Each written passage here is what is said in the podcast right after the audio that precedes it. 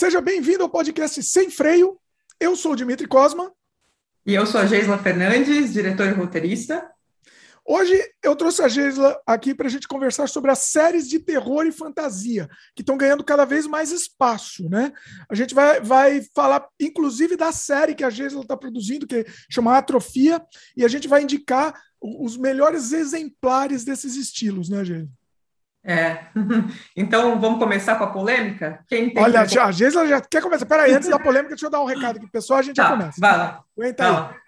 Seguinte, deixa eu dar, dar os recados rápidos aqui. No começo do programa, o pessoal já dá like aí pra gente, se inscreve no canal se ainda não for inscrito, clica no sininho de notificação para avisar para o YouTube que você gosta do conteúdo que a gente faz.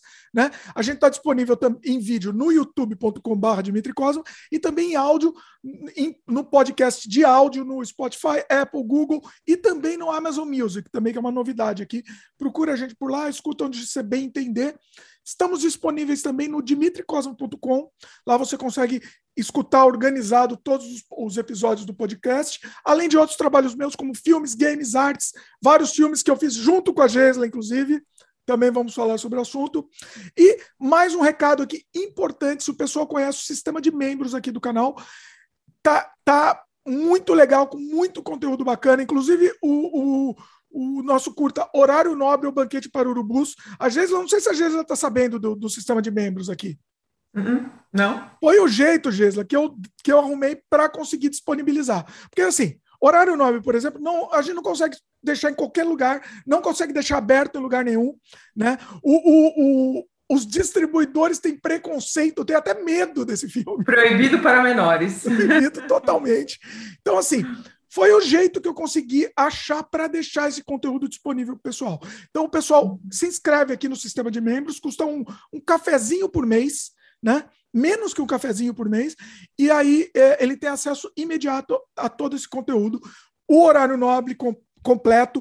Eu vou, inclusive, Geisla, é, o sistema de membros me, me anima, pelo menos, a continuar produzindo, né?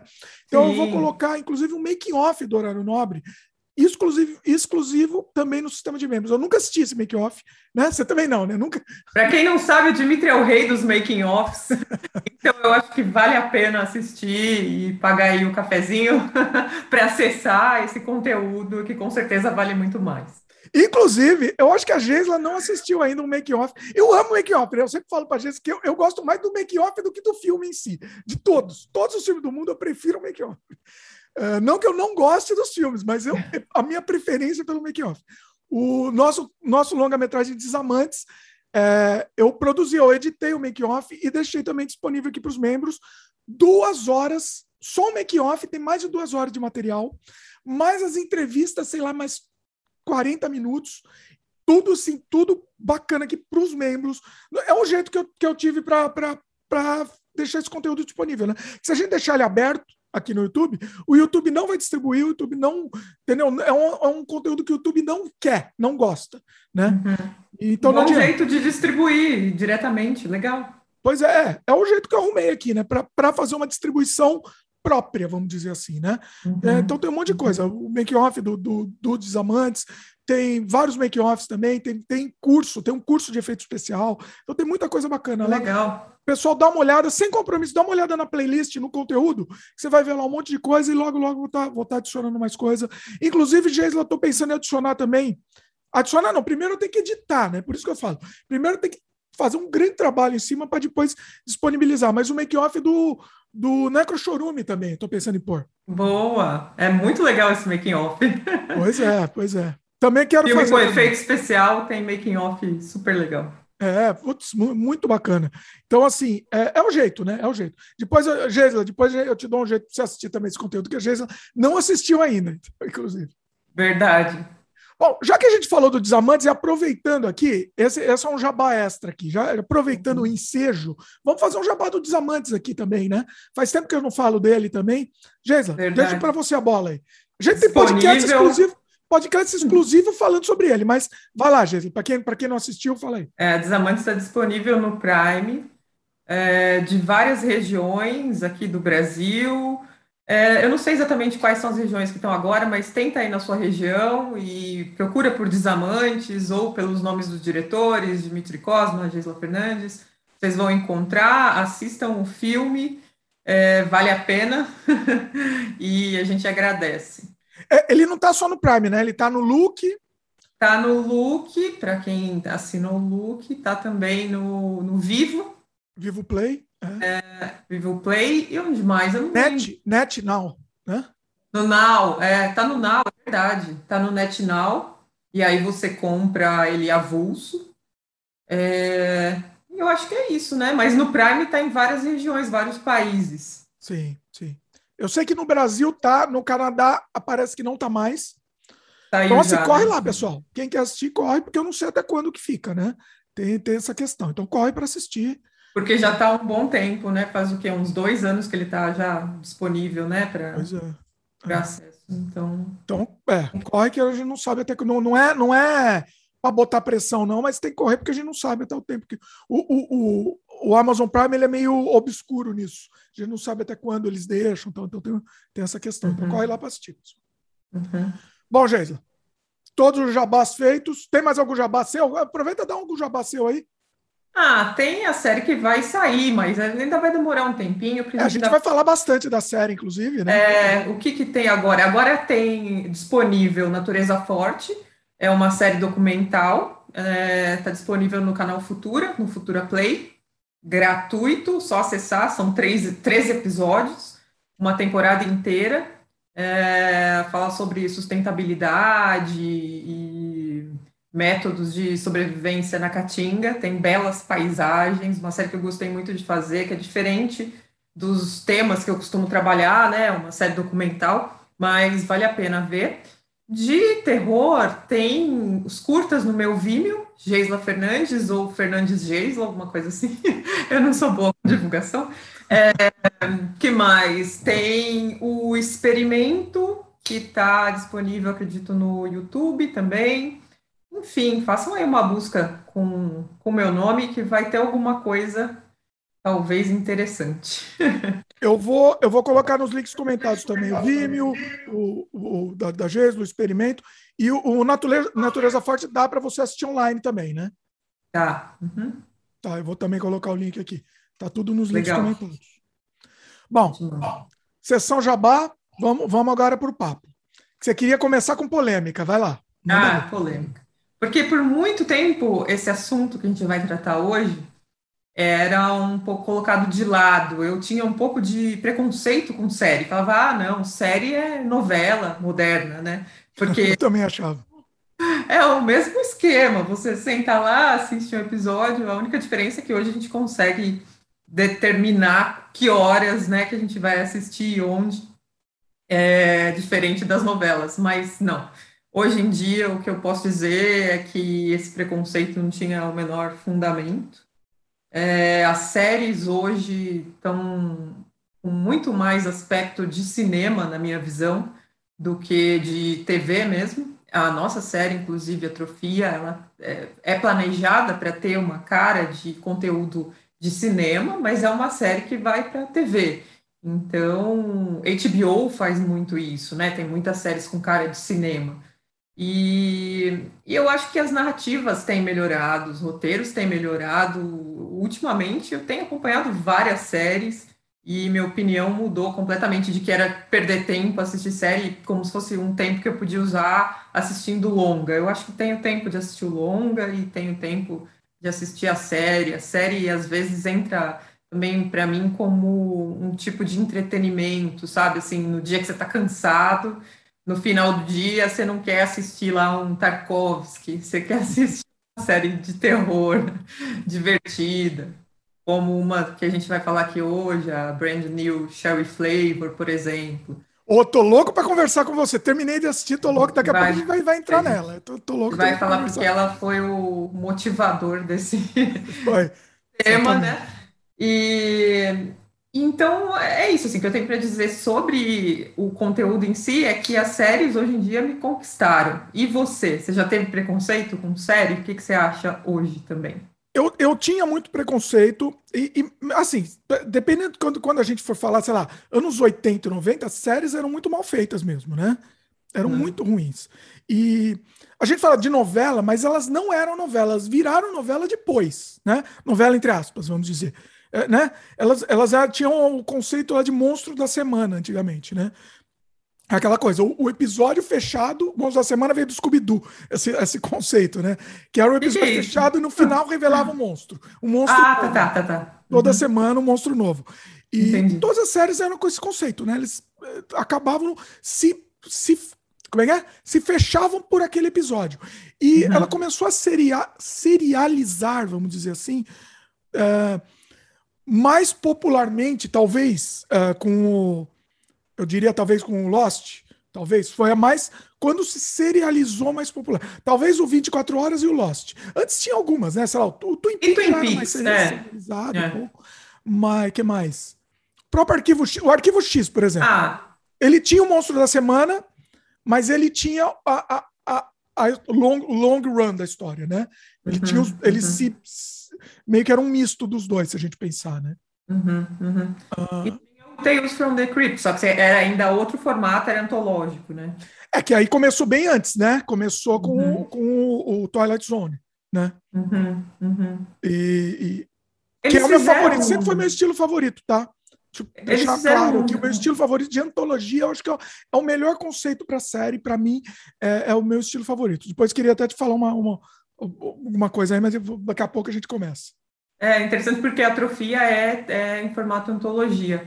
Mas, Olha aí. Pelo que eu sei, hoje em dia a antologia não é tão bem vista pelas plataformas. Eu estava estudando sobre isso essa semana, porque tem um edital aberto de, de desenvolvimento, de produção de série, enfim, e eles não estavam aceitando série que eles chamam de procedural.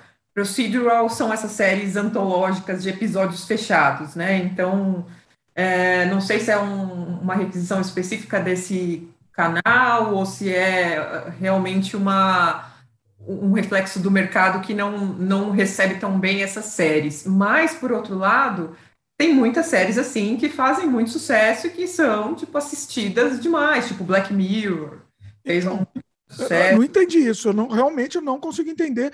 Eu poderia é. chutar, poderia chutar que seria é, é, tem uma capacidade viciante menor do que uma série, uma série seriada. Assim, é, é eu acho que é por isso mesmo, né? Mas é, não, isso não, não limita a pessoa de querer assistir mais. Eu com Black Mirror, Mirror Black Mirror era tipo, meu, viciada, queria mais e mais e mais e mais. Não, isso não é. vai limitar. Não entendi, eu não entendi, realmente eu não entendi. Eu não entendi. É, é muito mais difícil, inclusive, você produzir uma série de antologia, né? Porque você meio que tem que criar um, uma história por episódio, isso é uma coisa única, né? Muito mais. Por esse ponto, sim, mas no ponto do desenvolvimento, não. É mais fácil quando você escreve, por exemplo, como a gente, a seis mãos, né? Então a gente consegue cada um ficar com um episódio, por exemplo. Na verdade, a gente ficou cada um com dois episódios, são seis episódios, né? Nós somos em três. Então é, é mais fácil de você fechar uma história é, sozinho e depois compartilhar dentro de uma atmosfera única, né? Que você já combinou com os outros, do que você se fosse escrito por três pessoas, um roteiro apenas. Então, para a gente funcionou melhor como antologia nesse caso, né? Mas vocês, é, vai ser uma antologia é, com os outros personagens? Sim, é, é, totalmente independente. Olha Só aí. o verso que é o mesmo. Olha aí, bem legal Pode isso. variar, mas o, o, a condição do universo ela é a mesma, é o que une todos os episódios. Olha aí, isso é bem interessante, hein? Quer falar já da série? Vamos já falar então? Vamos. Já estamos então, no assunto a... aqui, depois a gente vai para as outras. É, aproveitar e continuar o jabá. Ah, então, Atrofia é uma série com episódios independentes, né? Como eu disse, vão ser seis episódios de 26 minutos nós conseguimos o desenvolvimento, né, o orçamento para fazer o desenvolvimento dessa série através do edital Funcultura, isso em 2019. Agora, em 2020, a gente conseguiu o edital de produção, então era para a gente ter gravado neste ano, mas por conta da pandemia não deu. A gente postergou para o ano que vem. É, é uma série que se passa 100% na Caatinga e mostra um futuro distópico em que 80% da população é, começa a ser afetada por uma doença. A gente escreveu essa série há mais de cinco anos atrás, então qualquer semelhança com a realidade foi mera coincidência. Olha, é mais assustador ainda. É, é e aí as pessoas, é, tudo começa com estresse. As pessoas que estão muito estressadas começam a ter alguns sintomas, como perda de tato, olfato, paladar, e depois perda de movimento dos membros superiores, elas começam a atrofiar os membros superiores.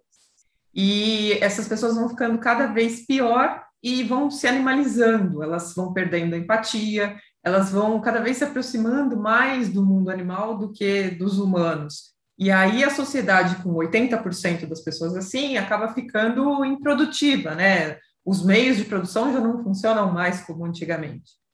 Então, esse, essas pessoas, esses 20% de pessoas que sobraram, que estão por enquanto imunes à doença, eles têm que sobreviver e a gente centra a série na sobrevivência dessas pessoas.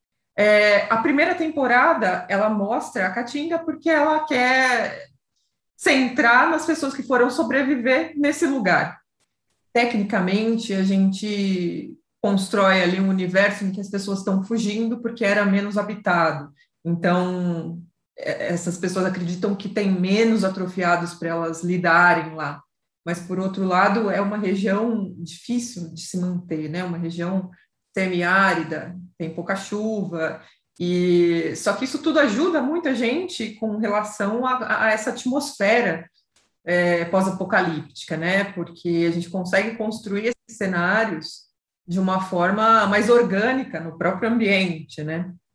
E, e, esses episódios, então, eles giram em torno da doença e das pessoas que estão tentando sobreviver e mostram também os doentes. Eu tenho, por exemplo, um episódio, é, o que eu escrevi e dirigi, é, que se chama Sangue nos Olhos, que ele mostra a transformação de, de uma pessoa. Então, cada episódio, ele vai mostrar um aspecto da, do impacto dessa doença.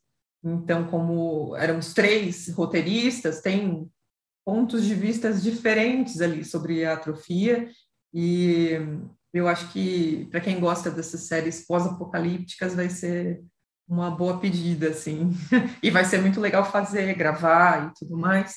A gente gravou o piloto, é, que na verdade vai ser só um teaser, a gente não vai usar como piloto mais, a gente vai gravar um novo episódio 1, mas a gente já teve, então, essa experiência de estar na Caatinga e de gravar o episódio. Foi, assim, incrível, né? Para quem não é de lá e conhece esse território e, e vê que ele é tão frutífero, né? Para criar uma atmosfera, foi, foi muito interessante. Eu tenho certeza que vai ser mais ainda no ano que vem, quando a gente vai gravar, né? Então, provavelmente essa série vai ficar pronta no final de 2022, ali para 2023.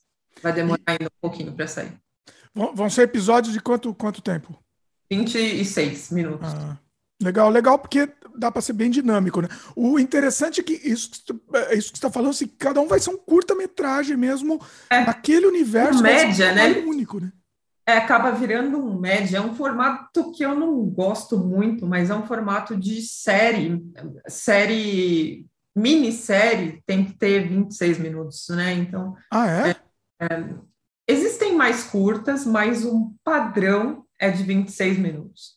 Ou... Você está dizendo minis, minissérie em que sentido, assim? Por, porque é fechada? No, na duração mesmo. Não, não na duração dos episódios, que também é, só tem seis, mas na duração. Não, não só na quantidade dos episódios, porque só tem seis, mas também na duração dos episódios, né? Porque você tem essas séries aí mais comerciais que a gente vê de 50, 40. Eu vejo algumas séries também que variam, que é muito estranho, assim, você tem um episódio de, de 30, outro de 50. Eu acho que isso é mais difícil de vender, assim, que não é um... É, essas, eu acho que essas são mais por streaming, né? Porque eles não estão nem aí é, tempo, não, não faz diferença. Para programação, é. Mas é, como a gente não sabe para onde a gente vai vender a série, como a gente fez pelo edital, o edital exigia um episódio de 26 minutos. Então, a gente, ah. Obviamente, tem que fazer um episódio de 26 minutos, que vai se encaixar aí nesses é, horários de, de, de, minissérie, porque a série maior tem entre 40 e 50, essa mais padrão. Assim. Mas o desenvolvimento mesmo do roteiro, ele é um pouco mais longo do que um curto, ele fica meio que um médio, assim, né? Mas também cabe dizer que é um curto. Essa essa questão entre curto e longo ela é muito discutível, né? Dizem que é 15 minutos, eu, eu tento fechar sempre em 15 minutos por conta dos festivais, mas já vi também muito curta aí com mais de 15. É, eu pessoalmente acho que até uns 20, ainda é chamar de curta, né? Eu não, eu não sei. Mais de 20 já, já acho que é mais discutível, talvez. Uhum. 19, 59, eu sempre tento chegar nesse limite. Uh, eu te perguntar uma coisa sobre a série. Ah, bom, então você não sabe ainda onde ainda para onde vai para o ar ainda? Não, a gente a distribuição a gente vai fazer depois que a série estiver pronta mesmo. Legal. É bom. E, e, você falou nesse formato, esse formato seria a primeira temporada, né? Nada impede nas outras mudar esse formato também. Não, nada impede. É, é. Isso está é, tá fechado por conta do edital mesmo, né? A gente tem que entregar para o edital esse conteúdo. Então, a gente tem que fazer de acordo com as regras dele. Sim, sim. Bom, muito bom, e muito bom. Então, isso é, é uma coisa. O Brasil precisa disso, né? O Brasil precisa dessa produção. Assim, e, é um, e é um estilo que, que é muito pouco explorado no Brasil. Né? Existe é. alguma coisa muito, muito tímido, né? Assim. Uhum, uhum. É, se for pensar, é tudo tímido no, no mercado audiovisual do Brasil, né? Tem esse, esse detalhe. Nem é, é, considerado uma indústria, nem nada é, infelizmente, né? É tudo muito assim difícil. Então, conseguir é, o orçamento, a gente conseguiu um orçamento baixo, uma série com, com, com assim orçamento restrito, mas é, já é uma vitória muito grande para a gente ter conseguido não só desenvolvimento, né, porque a gente conseguiu dois editais, tanto de desenvolvimento quanto de produção. Então, ter essa visibilidade do próprio edital, que é do Funcultura, nesse caso de Pernambuco, é, os editais de São Paulo, para mim, são dificílimos, eu nunca consegui entrar em nenhum deles. Não, é, eu que eu diga também, gente. Olha, é, a gente sofreu. Meu. Até hoje, é. Dimitri, assim, eu, eu quase não tento, porque editais de São Paulo, além de eles serem super competitivos, eles são desdenhosos, assim, você se pergunta alguma coisa com relação ao edital em si, para o e-mail lá que eles deixam disponíveis, eles copiam e colam o trecho do edital para te dizer o que é. É assim, é, é... Tá aí, ó, se vira. Uma afronta, eu acho, com quem concorre, e há muito tempo eu deixei de, de tentar Agora, com o PROAC, estou tentando mais uma vez, vamos ver, mas não sei, assim, não tenho muita, não acredito muito, não coloco minhas fichas, não. Agora, o Funcultura de Pernambuco, eu respeito muito, porque os caras realmente se esforçam em, em ajudar o pessoal do cinema a conseguir um espaço, em, de fato, desenvolver o cinema naquela área. Então, por sorte, eu sou associada a uma produtora que é de lá, e toda vez que a gente grava, eu vou para lá. Então, por isso que eu estou conseguindo fazer esses projetos todos fora de São Paulo, infelizmente. Né? Lembrando que nenhum é, é, é nacional, tá? Nenhum é go governo. O governo federal acabou tudo, morreu, a cultura do, do governo federal morreu. Lembrando disso. Não... É, a Ancine. É. Não sei o que, o que vai ser da Ancine, dá até raiva de pensar na situação nacional do, do cinema. É. É, os estados acho que estão tentando, cada um a sua forma, manter e, enfim, não deixar que a gente morra de fome, mas a situação está crítica mesmo. Eu tenho esperança, né? Ano que vem vamos, eu tenho, tenho, tenho esperança. É, sim, sim, sim. É, não, eu também não posso reclamar. Além de atrofia, nós conseguimos aprovar mais dois projetos. Olha. No ano que vem, vou ter bastante coisa para trabalhar. Um é a segunda temporada da, da série que eu falei, Natureza Forte. e o outro é um longa-metragem, é um drama, é, também se passa lá em Pernambuco. Você vai dirigir junto com, com... Junto com Ulisses. Legal. É. Bacana. Pois, Mas depois vai voltar lá para 2023. Ah? Vamos, voltar. esse vai ser um longa. Vai ser um, esse é um longa. Esse vai ser um longa. Legal. Bacana, hein? Olha, belezinha, Gisele. Tá abrindo, tá abrindo porta, né? No fim das contas, é. no fim das contas, é, o, próprio, o próprio Desamantes está abrindo algumas portas. Você acha que o Desamantes ajudou a abrir essas portas também? Sim, eu acho que ter um longa, né, e mostrar. Porque, assim, o, o Desamantes, a gente, a gente fez de um modo muito guerrilha, né? Eu acho que, pelo que a gente conseguiu é um filme que tem um resultado muito positivo, assim, porque a gente consegue mostrar para as pessoas do que a gente é capaz com pouca grana, imagina com bastante grana, né? Então, é.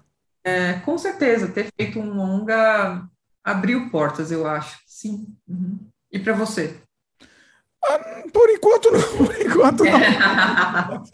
Estamos aí, estamos, estamos na, na chuva. Né? É que assim, eu quero voltar a me dedicar mais, entendeu? Eu quero voltar a me dedicar mais à produção, mas por enquanto, por enquanto só, só sofrimento e tristeza. Nossa, tá difícil. Não, tô brincando. Mas, é, mas é, vai passar, vai melhorar, vai melhorar. Vamos, é, vamos, vamos, continuamos, né? Continuamos na, na luta. Eu vou tentar é. agora, eu vou tentar. Inclusive, até ficou uma ideia aqui, tá, Jesus? Eu tive essa ideia há pouco tempo. A gente joga no ar também. Aqui nosso papo é sem freio, é assim que funciona, pessoal. Uhum. Eu, eu vou. Eu tô querendo publicar em forma de livro os meus roteiros que não foram é, filmados. Então, por exemplo, o Inofensivos, por exemplo. Eu vou publicar em forma de livro. Legal. Isso talvez, assim, além de você ter um produto, já um produto publicado, né, obviamente, é, ele talvez possa abrir também algumas outras portas. Então, é, fica aí até a dica para você, porque eles estão. Tem, tem gente fazendo isso já, entendeu? Eu, eu fui atrás, eu vi que já tem gente fazendo algumas coisas parecidas, então acho que pode funcionar. Quais que você tem? Quais roteiros que você tem? Então, eu tenho no Facebook. Então, o, o, o uhum. Vermes a gente meio que escreveu junto, né? Não lembro como é que foi. Nossa. É. É. O que mais? Eu não sei, deve ter mais algumas coisas também que eu vou, eu vou depois organizar isso daí. Uh, tem, tem algumas coisas lá, entendeu? E aí no Canadá não tem editais, alguma coisa de fomento? Então até tem, né? Mas eu teria que ver sozinho isso. Eu precisava ver alguém aqui para isso, entendeu? Aqui no Brasil você não consegue mais concorrer? Consegue, não? Consigo, ainda estou com a empresa aberta, né? Não adianta, né? Tá em São Paulo, não adianta. É, mas tem alguns editais abertos aí do, do PROAC. Mas a gente sabe, né? Tinha um é, é o que eu falei antes, né? Eu estou me contradizendo, mas a experiência ótima que eu. É, a gente tomou tanta porrada já, a gente já tomou tanta porrada que, que assim, dá uma, dá uma desanimada, né? É, é, é, é eu não sei, agora, tal, talvez assim, a gente não, é, assim, em São Paulo, eu pelo menos, você eu não sei, mas eu nunca entrei em nenhum edital depois do Desamantes já lançado, entendeu? Uhum. Então, assim, uhum. não sei, de repente poderia fazer alguma diferença, talvez, não sei, não sei. É, é uma questão. É, eu, eu não sei, eu não sei quanto isso conta. Eu acho que o que conta mais mesmo nesses editais de São Paulo é, são bilheterias. E a gente não colocou Desamantes no cinema, então a gente não tem números né, de é. espectadores, porque isso conta muito quando eles estão analisando esses editais aí, as propostas. Então, eu não sei até que ponto muda muito a vida, sabe? Assim, ter feito longa, mas não ter exibido. É. É, eu, eu não sei também, eu não sei. Eu, eu, é que eu tô, eu tô muito, muito louco para voltar a produzir, entendeu? Eu tô querendo muito voltar a produzir. Então eu vou atrás disso. Essa semana, eu acho que já foi pro ar, o pessoal que está assistindo já deve ter assistido. Eu fiz uma entrevista bem longa com o Claudio Olovitch. Conhece. Conhece, né? É, e ele está produzindo um longa agora. Ele produziu um curta muito bem bem produzido, assim, com uma verba legal, né? Que é o Prey. Eu vi. Eu vi. E, e agora ele está produzindo um longa. Eu não posso falar o nome. Ele muito ele, bem ele produzido mesmo. Eu não posso falar o, o, o, o, nome do, do, é um personagem conhecido assim brasileiro É, mas eu não posso falar aqui que, que ele não, ainda não está ele não tá divulgando oficialmente. Uhum. É, mas aí o que, que ele fez? Ele foi um outro caminho completamente diferente. Ele tem um, um como é que chama? Não é um como é que chama? No, da, da, época da, da, do Renascimento lá os, os que financiavam, esqueci. Ah, um, um, me mecenas, mecenas. Mecenas, mecenas. É quase um mecenas, né? Porque assim, é um, é um cara é, chinês que ele é, tem dinheiro quer financiar maluquice. Então ele chega para ele e fala: Ó, oh, pira aí, vai lá, vai fundo. Gostaria de, de, de, saber como ele conheceu esse chinês. Não, ele contou, ele contou. Ele contou no podcast como é, ele conheceu, ele contou em detalhes. Legal. Vou assistir. Ah, você já deve estar tá no ar. Ó. A pessoa que está assistindo aí já deve ter já está assistindo, mas já deve estar tá no ar. É quando a gente está gravando aqui ainda não foi para o ar. Mas, uhum. mas esse outro caminho também é interessante. O Aragão também, né? O Rodrigo Aragão também é. tem um, um, cara. Mas agora o, o, Rodrigo tem conseguido editais. Sim, Vai sim. O último, o último ele longas. edital. É. é, é. E mas também, não sei, é um caminho. Eu tô querendo, eu tava querendo ficar milionário para poder financiar. Ah, é uma boa ideia também. Eu acho que tá difícil. é mais fácil ainda. Aí você pode fazer o que você quiser. Pois é, mas tá, tá difícil por enquanto. tá complicado. Bom, é, eu quero fazer com a Geisla. A Geisla tá me devendo, ela me fugiu ainda. Eu quero fazer com ela um, um podcast falando sobre os trabalhos na ordem mesmo e comentando sobre todos eles, os trabalhos que você fez. Muitos deles a gente fez juntos, inclusive, né? Mas uhum. fazendo isso como eu fiz com, como eu fiz com o Rodrigo Aragão, como eu fiz com o Baistorff, como eu fiz com o Felipe Guerra. É, vários deles a gente ficou falando de você em vários. Ó, vezes não assistiu. É mesmo. Certeza que ela não assistiu, mas a gente ficou falando de você. Falando mal. Ó, tem que falar assim, ó. Falou que falou mal, aí ela vai querer Eu assisti. O, o único jeito de fazer. Ai, ai. Então, assim, eu quero fazer isso com você também, entendeu? Com o Rubens também eu fiz, é, passando por, pelo, por todos os trabalhos, entendeu? Legal. É... Aí você passa cenas também? Você coloca não, cenas? Não, passa cenas que assim, a gente é, é mais bate-papo mesmo, né? O pessoal tá. vai ter que uhum. correr atrás para assistir. Mas a gente Legal. comentando detalhes sobre os trabalhos, né? Eu acho que isso, uhum. isso vai ser bacana a gente fazer também. Os detalhes sórdidos. Detalhes sórdidos, pois é. e vamos fazer, vamos depois a gente vai marcar isso daí. Vamos, vamos combinar uhum. isso daí, que, que, que não, você não vai me fugir, não. Voltando ao tema, né?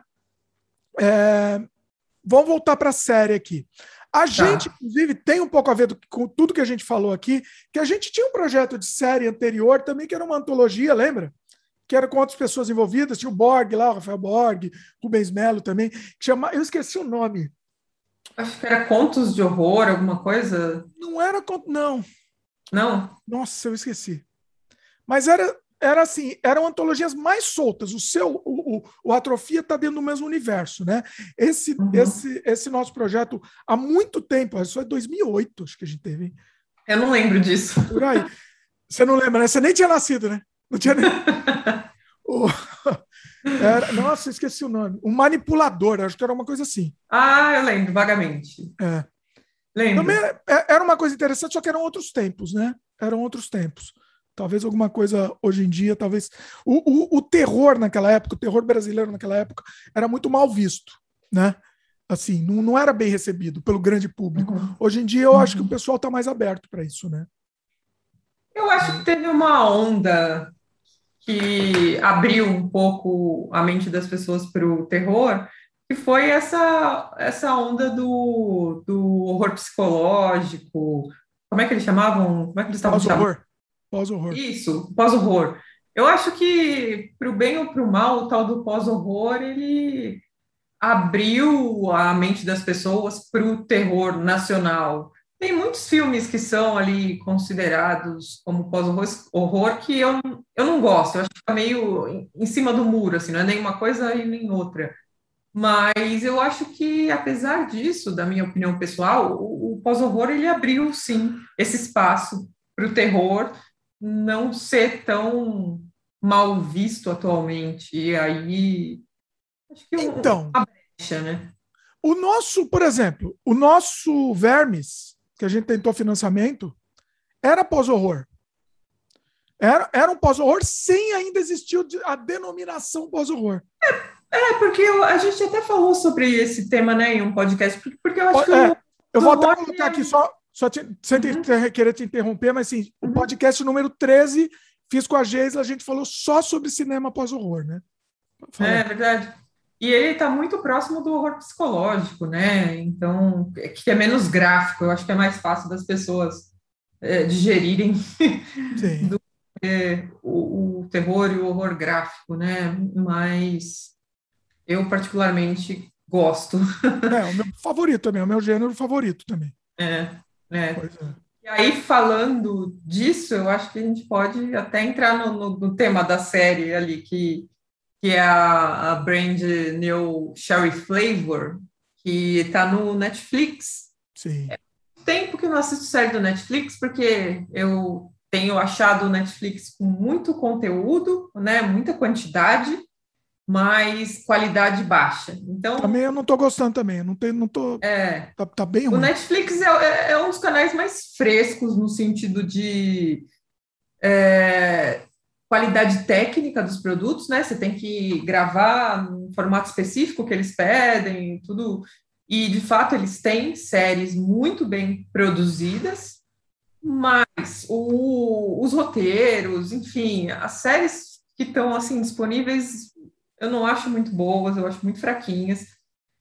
É, exceto algumas, é claro, e aí eu acho que essa que veio com o nome Vingança Sabor Cereja, ela realmente deu certo no, no que ela né, se propõe, que é ser uma série que começa um pouco mais realista aí numa Hollywood dos anos 90 e que vai ficando cada vez mais bizarra e vai entrando no universo fantástico, gore, é, conforme os episódios vão passando, né? É, eu vendo a, o trailer, eu não, não, gostei, assim, achei que, que não ia não ia ser interessante e tal, mas um amigo que assistiu, o Vinícius, que foi o fotógrafo do Desalmados, que é um curta meu, ele assistiu e ele falou, ó, oh, eu acho que você vai gostar dessa série porque me lembrou Desalmados. ah, interessante. E, de fato, foi um elogio que ele me fez, porque Desalmados está bem aquém, assim, dessa série. Mas é, eu acho que esse horror mais, mais, sarcástico, assim, eu acho que foi isso que, que remeteu. Então, eu comecei a assistir e comecei a gostar bastante e pesquisei um pouco sobre a série. Uma das diretoras do episódio deixa eu ver aqui os episódios que ela dirigiu. É uma diretora brasileira. Ela. A protagonista, a, a, a, a protagonista, não a, atriz, mas a personagem é brasileira, Isso. né? Não é, a atriz. A protagonista é uma diretora brasileira que vai tentar sorte lá em Los Angeles nos anos 90. Mas também a diretora de dois episódios, que são o Roman Candle e o Head of the Dog, hum. ela brasileira é, e mora nos Estados Unidos e, e, foi criada entre o Brasil e os Estados Unidos, que é a Gandia Monteiro. Olha. Então, eu acho que provavelmente muitos desses toques é, de menções ao Brasil, né, de eles têm uma tem um episódio que eles tomam um guaraná e tal. Apesar da, da protagonista, da atriz, não falar português, nada em português, e não, eu acho assim que ela não parece uma brasileira. Não parece. Tem, tem hora que até engana, parece um pouco, mas não é. Não, não... É, não é, enfim, não sei. Detalhe, tá? Ela nasceu aqui em BC, aqui na, aqui na, na British Columbia aqui. A, a, a atriz? É. Chama Rosa Salazar. A Rosa Salazar, ela é muito boa, eu gosto muito dessa atriz, ela está, inclusive, numa série que é feita em rotoscopia. Você já viu? Não? Qual? Depois eu te passo o, o link. Ai, agora Nossa. deixa eu o nome da, da série. Eu vi que ela fez bastante coisa, eu, eu nunca tinha visto ela. Eu vi que ela fez aquele Alita, é, Anjos Combate. É o nome. E eu não, nunca tinha reparado nela. Andon. Andon. acho que tá no Prime. Olha aí. Eu assisti uns dois episódios, é, eu gostei. Interessante, vou, vou atrás. O trabalho que eles fizeram, né? Porque, meu, depois que eu descobri, graças a você, que rotoscopia dá um puta trabalho para fazer, eu fiquei. Eu não sei, talvez essa a série, eu não assisti, mas pode ser aquela rotoscopia falsa, tá? Não é, Não? não é, não Sério? Eita! é, não é. Eu, Eu tô acho que vendo aqui você vai- graficamente é muito bonito. é, é, depois você vai assistir, mas eu acho que não, porque eles gravaram em si e depois. Não, tudo bem, eles gra- gravaram em cima, mas pode ser essa rotoscopia, pode ser um efeito. Eu acho que não é, eu acho que é rotoscopia mesmo. Mas Tem depois que enganam, hein? Algum-. Aquele filme que eu acho que com Johnny Depp. Esque... Aquele é uma O- rotoscopia falsa. Não lembro. Ah, o nome. é? Com, ah, com, ah, com Johnny Depp, não com o Ken Reeves. Não, Não, sei é Keanu Reeves? Ah, eu tô confundo os dois. Eu, eu- desculpa, pra mim é tudo igual esses daí. Esses carinhas aí, tudo a mesma coisa. É, acho que é o Keanu Reeves, sim, desculpa. Porque esse é o que ficou reconhecido por ser rotoscopia, não? Então, mas é uma rotoscopia falsa. Aquilo não foi dos desenhado, não. Aquilo foi um. Primeiros. É, que Como que ela coisa. chama? Você lembra? Eu tô procurando aqui, não tô achando. É, Porque é antigo, né? é antigo, é antigo. É, nossa, eu vou, eu ver- vou ver a filmografia dele, não aparece. Vê aí, Keanu Reeves- Thunder Darkly. Thunder Darkly. Isso aí, exatamente. Eu É, jurava que ele era em, em rotoscopia. é uma rotoscopia falsa, né? Hum, Funciona. Entendi, é outro. Te enganou, ó, te enganou, funciona então, entendeu? Eu não gosto Enganou. muito, ele fica, para mim, ele tá- ela tem muito cara de filtro. Uhum. Para mim, não, não, deu, não deu muito certo. Ó, um, um filme que foi feito inteiro em rotoscopia foi aquele do Van Gogh. Você assistiu? Sim, só que foi, uma- foi mais difícil ainda o processo deles, porque a rotoscopia foi de pintura, né? Pintura. É uma Foi loucura. pintura, é loucura. Aquilo lá não é coisa de, de ser humano fazendo. Não, Não é, não é é. gente que Acho-. Acho que levou uns cinco anos, né? pra- Cinco pronto. anos. E foi feito. Cada tela, cada frame é um quadro pintado. Assim, é uma loucura. É, é uma doideira. Nossa.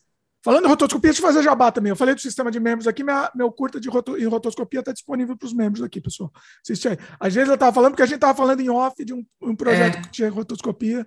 Aí por isso que a gente Assistam tava... curta é, é muito bom e deu muito trabalho para fazer. Ah, nunca mais na minha vida aqui. A técnica é incrível, eu adorei. Não, mas é uma, é uma, é uma, é uma coisa ensandecedora, assim, não é coisa do. Não, não dá, não. Agora.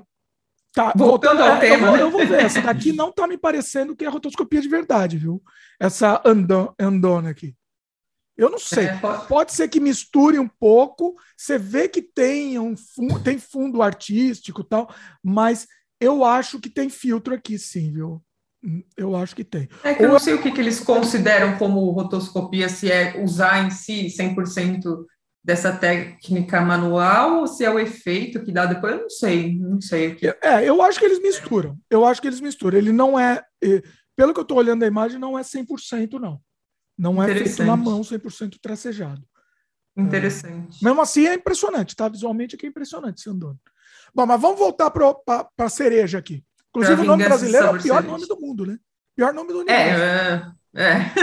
Mas é, é próximo do inglês. Qual seria aí a tradução mais literal que você acha? Não tem, né? Não teria. uma É, é. New é um muito novo sabor, Sabor de cereja. Muito novo. É Também coisa- não é muito bom o nome em inglês. Então, mas eu gostei desse nome justamente por ser surrealista, entendeu? Ou Você é. estava falando que é uma série de terror. Eu não considero de terror, tá? Eu considero uma série surrealista. Eu considero uma série de fantasia, terror.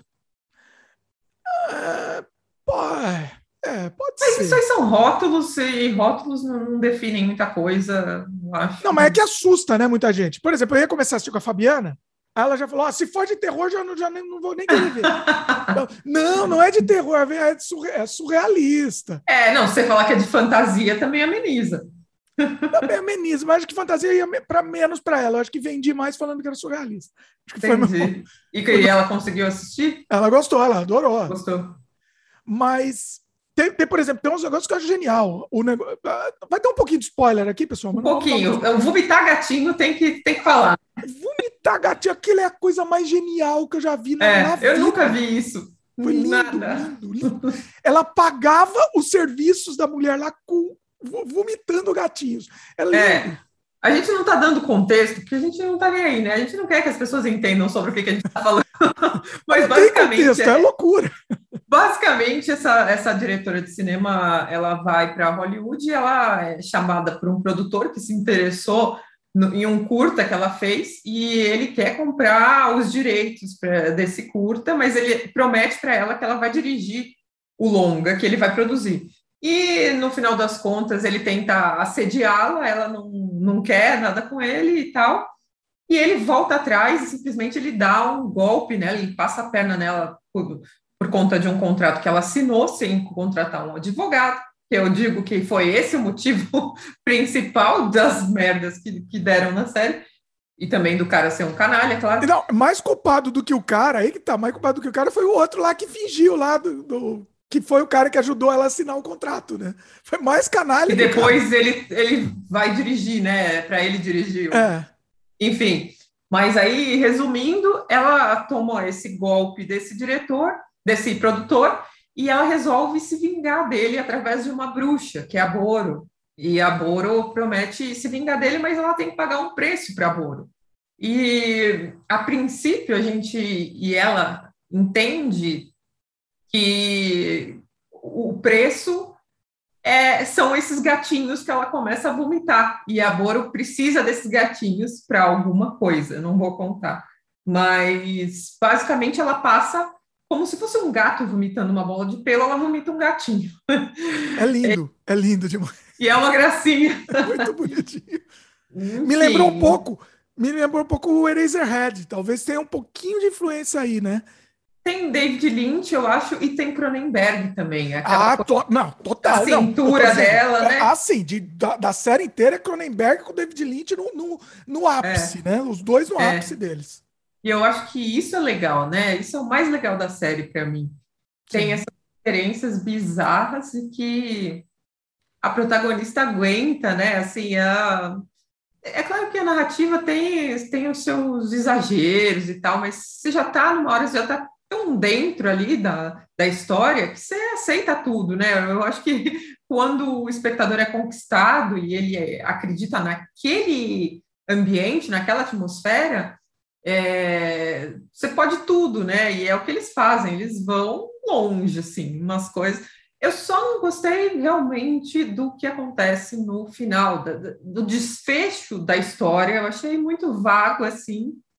Você chegou a ver o final? Não? Cheguei a ver. Eu, eu, o meu problema não foi por ser vago. O meu problema foi por não ser vago. Na verdade. Eu acho que. Eu acho que não precisava, né? O último episódio, vamos dizer, né? É. O último episódio. Não, os últimos momentos do último episódio, para mim, é, é só isso, assim. Eu não sei, eu, eu acho que quis resolver e quis deixar a coisa mais palatável. Eu tô achando. É, mas não precisava e para mim ficou muito bobinho, assim. Tipo, então, a... ficou bobinho. Exatamente, essa é, a palavra. Ficou... É, porque, assim, tentou explicar, não é explicar, né? Que não, não é bem explicação, mas tem... tentou fechar, né? Fechar, é. Eu acho que não precisava ter fechado. E é. ele tentou fechar, mas mesmo assim deix, tentou deixar a ponta aberta. Não, é, não era para ser uma série com mais temporadas, né? Porque tá lá. Eu acho que não. Ele, ele tá falando bem claro: é série limitada. Só que o Casa de Papel era uma série limitada também. Vê é. o que é. aconteceu. É. Eu acho que tem um pouco é, dessa coisa também de ter coragem de terminar uma série. Eu, eu, eu, sou fã dos caras que têm coragem de colocar um fim na série. Sim. Mas é, poucos conseguem fazer isso. Aí você vê umas coisas tipo aquele do, do psicopata lá que matava os assassinos. O Dexter. Dexter. Meu, o final de Dexter é tão sem coragem, ele é tão mesquinho, assim, com quem assiste, Mas... porque quer guardar para uma próxima possibilidade, que talvez nem exista, porque já espremeram a série até o osso, né? Então vou te falar que não é possibilidade, não. Já está fechado e já está gravando. Sério, meu? Continuou. Já, já que seja bom, porque depois do que eles fizeram, aquele último episódio do Dexter é, meu, é, é uma merda, assim. Não, mas eles vão continuar e vão continuar com a repetição. Vai ser isso. Decepcionante. É. Já tem imagens, inclusive. Depois você procura. É imagens. mesmo? É. Que coisa. É. Bom, mas eu, eu parei assistir, na primeira né? fazer o quê? temporada do Dexter. eu vou assistir o, pelo menos um, fazer o quê? O difícil, o difícil é você terminar uma série quando ela está no, no auge, né? Tipo o é. que o Breaking Bad fez, por exemplo. Breaking Bad foi é. muito corajoso, né? Foi. Foi no mesmo. auge, todo mundo viciado. Falou, não, vai ter. É. Acho que é quinta temporada, né? Foi Porque quinta. a história já tinha dado o que tinha que dar. Eu acho que você tem que ser sincero com você mesmo e com quem é fã, né? Então. E aí eles fizeram os spin-offs lá e tal. Eu não, não gostei, não, não acompanhei assim, não, não chegou a me pegar. Mas eu acho que é um jeito, se você não quer terminar sua série, né? Depois faça um spin-off, não precisa ir torcendo até o fim, assim. É. É uma tá. solução, com certeza. A melhor solução é essa. Porque tudo bem, você tem um produto lá de sucesso, eu entendo se você não terminar com ele. E as pessoas querem ver mais também, né? Mas cria, cria um, um exatamente, cria um derivado dele. Esse é. é. é. Uhum. O, mas assim, voltando a, a, ao sabor cereja aqui, é, uhum. tem, tem, que tem, é que esse final mesmo, querendo explicar, eu acho que para mim ele perdeu, perdeu o encanto que estava tendo. Tinha tanta coisa boa lá, tanta é. coisa absurda. Né? Pois é, mas ainda assim, como são os últimos momentos da série, eu acho que vale total a pena assistir inteira, porque é uma série incrível, assim, tem umas sacadas, tem umas cenas uma, uma direção de fotografia muito interessante, vale a pena. Eu acho que esse final aí não tira o mérito do que eles fizeram no, em todos os outros episódios. É. Eu... Uma coisa que eu gosto muito é desse clima David Lynch, que tem a série inteira. Aquele é. clima Mulholland Drive lá, por exemplo, né? É. é. aquela coisa, aquela atmosfera. Nossa, eu, eu quero fazer muito Densa, filme assim. né? É aquela atmosfera que não, não existe ninguém mais no mundo, né? Só existe aqueles é. personagens né? É, é uma coisa uhum. meio. Bom, o Desamantes ele tem um pouquinho disso, né? Mas o Desamantes ele não, não leva para o lado surrealista da coisa. É, porque ele fecha num, numa locação só, né? É. Mas... É. Mas é essa coisa do mundo, ele se universo de noite, só. né? É. E, num, e, e, nesse ambiente meio. É um ambiente meio onírico mesmo, né? É, meio vampiresco, né? Meio fome de viver, uma coisa. É pesada, assim, uma atmosfera densa, eu acho, né? Pois é, pois é. É muito então, agradável, é muito, muito, gostoso de se assistir. Exatamente, um entretenimento assim que eu adorei e todo dia queria mais. Pena que acabou, mas também acho que por enquanto já tinha dado o suficiente, já tinha. É, já deu. Eu, eu acho que já deu, acho que acabou no momento certo. Não, se estendesse é. um pouco mais, eu acho que não ia rolar.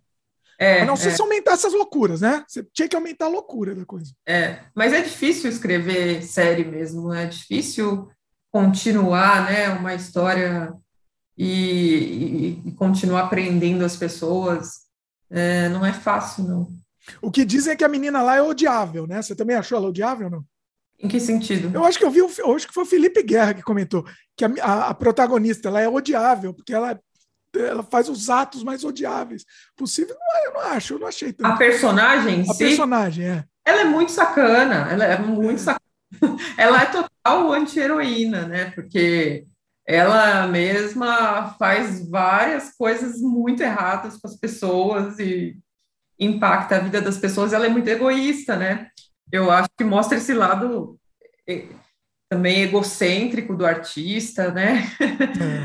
É. é, enfim, a produção é do filme, também. lá tem o lance da produção do filme. É, não, é, é muito bom. É, muito é bom. eu acho que isso é legal de mostrar uma personagem que não é a heroína, né? Ela, ela tá sofrendo ali várias coisas, mas todas elas foram criadas por ela mesma, ela que acabou, ela que acaba se envolvendo cada vez mais por decisões próprias, né? Então, é, é você querer assistir e, e achar cativante um personagem que não é um personagem bonzinho, né? Que é um personagem com muitos defeitos. É. Mas... Mas... eu gosto da naturalidade da loucura, né? Eu, eu acho isso muito legal. É, é, é, é, por, isso que eu, por isso que eu considero surrealista. E isso começa a vir, eu acho que, tipo, depois do segundo episódio, né? É, é, eu sei que chega já depois do meio da série, já está num, num, universo completamente absurdo, mas isso é progressivo, né? Não é. vem de uma vez no primeiro episódio. É, vai, é, exatamente. E eu acho que é, tem que ser esse caminho, né? Vai suave a coisa, vai suave. É. é.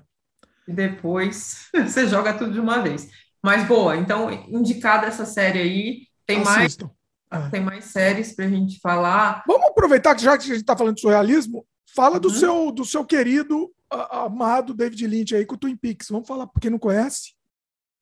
Twin Peaks, porra, eu achei essa temporada nova excelente, assim, é, toda vez que sai conteúdo novo de, de diretores é, que a gente gosta e de projetos que já começaram antes e que tem uma continuação, a gente tem medo de ser um, uma tragédia, de ser frustrante. O Twin Peaks não foi assim.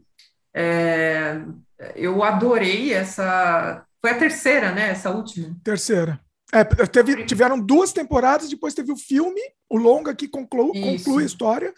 Da Laura Palmer e, e agora essa terceira. E o, o intervalo entre essas, a primeira e a segunda, foram gravadas, daí teve um intervalo de quantos? 20? Mais de 20, né? Mais eu não lembro, é um, é um tempo exato que ele fala num episódio, né? Ah, tá. O tempo, você está falando de intervalo na história mesmo? É, é, é. Ah, na, é. Na história eu não, eu não assisti a nova. Eu não assisti a nova ainda. Puxa, assista. É muito boa. É muito boa mesmo, assim. Hum. Eu até rever, porque, meu, tem uns episódios, assim, sombrios, pesados. Eu acho que É episódios... melhor que o, que o Cereja. Que o, É, é. é, é, é. Olha aí um episódio de um mendigo que para mim ele é o mais pesado de todos, assim, ele é ele é o assim, o mais sombrio que eu já vi, acho que do, do David Lynch.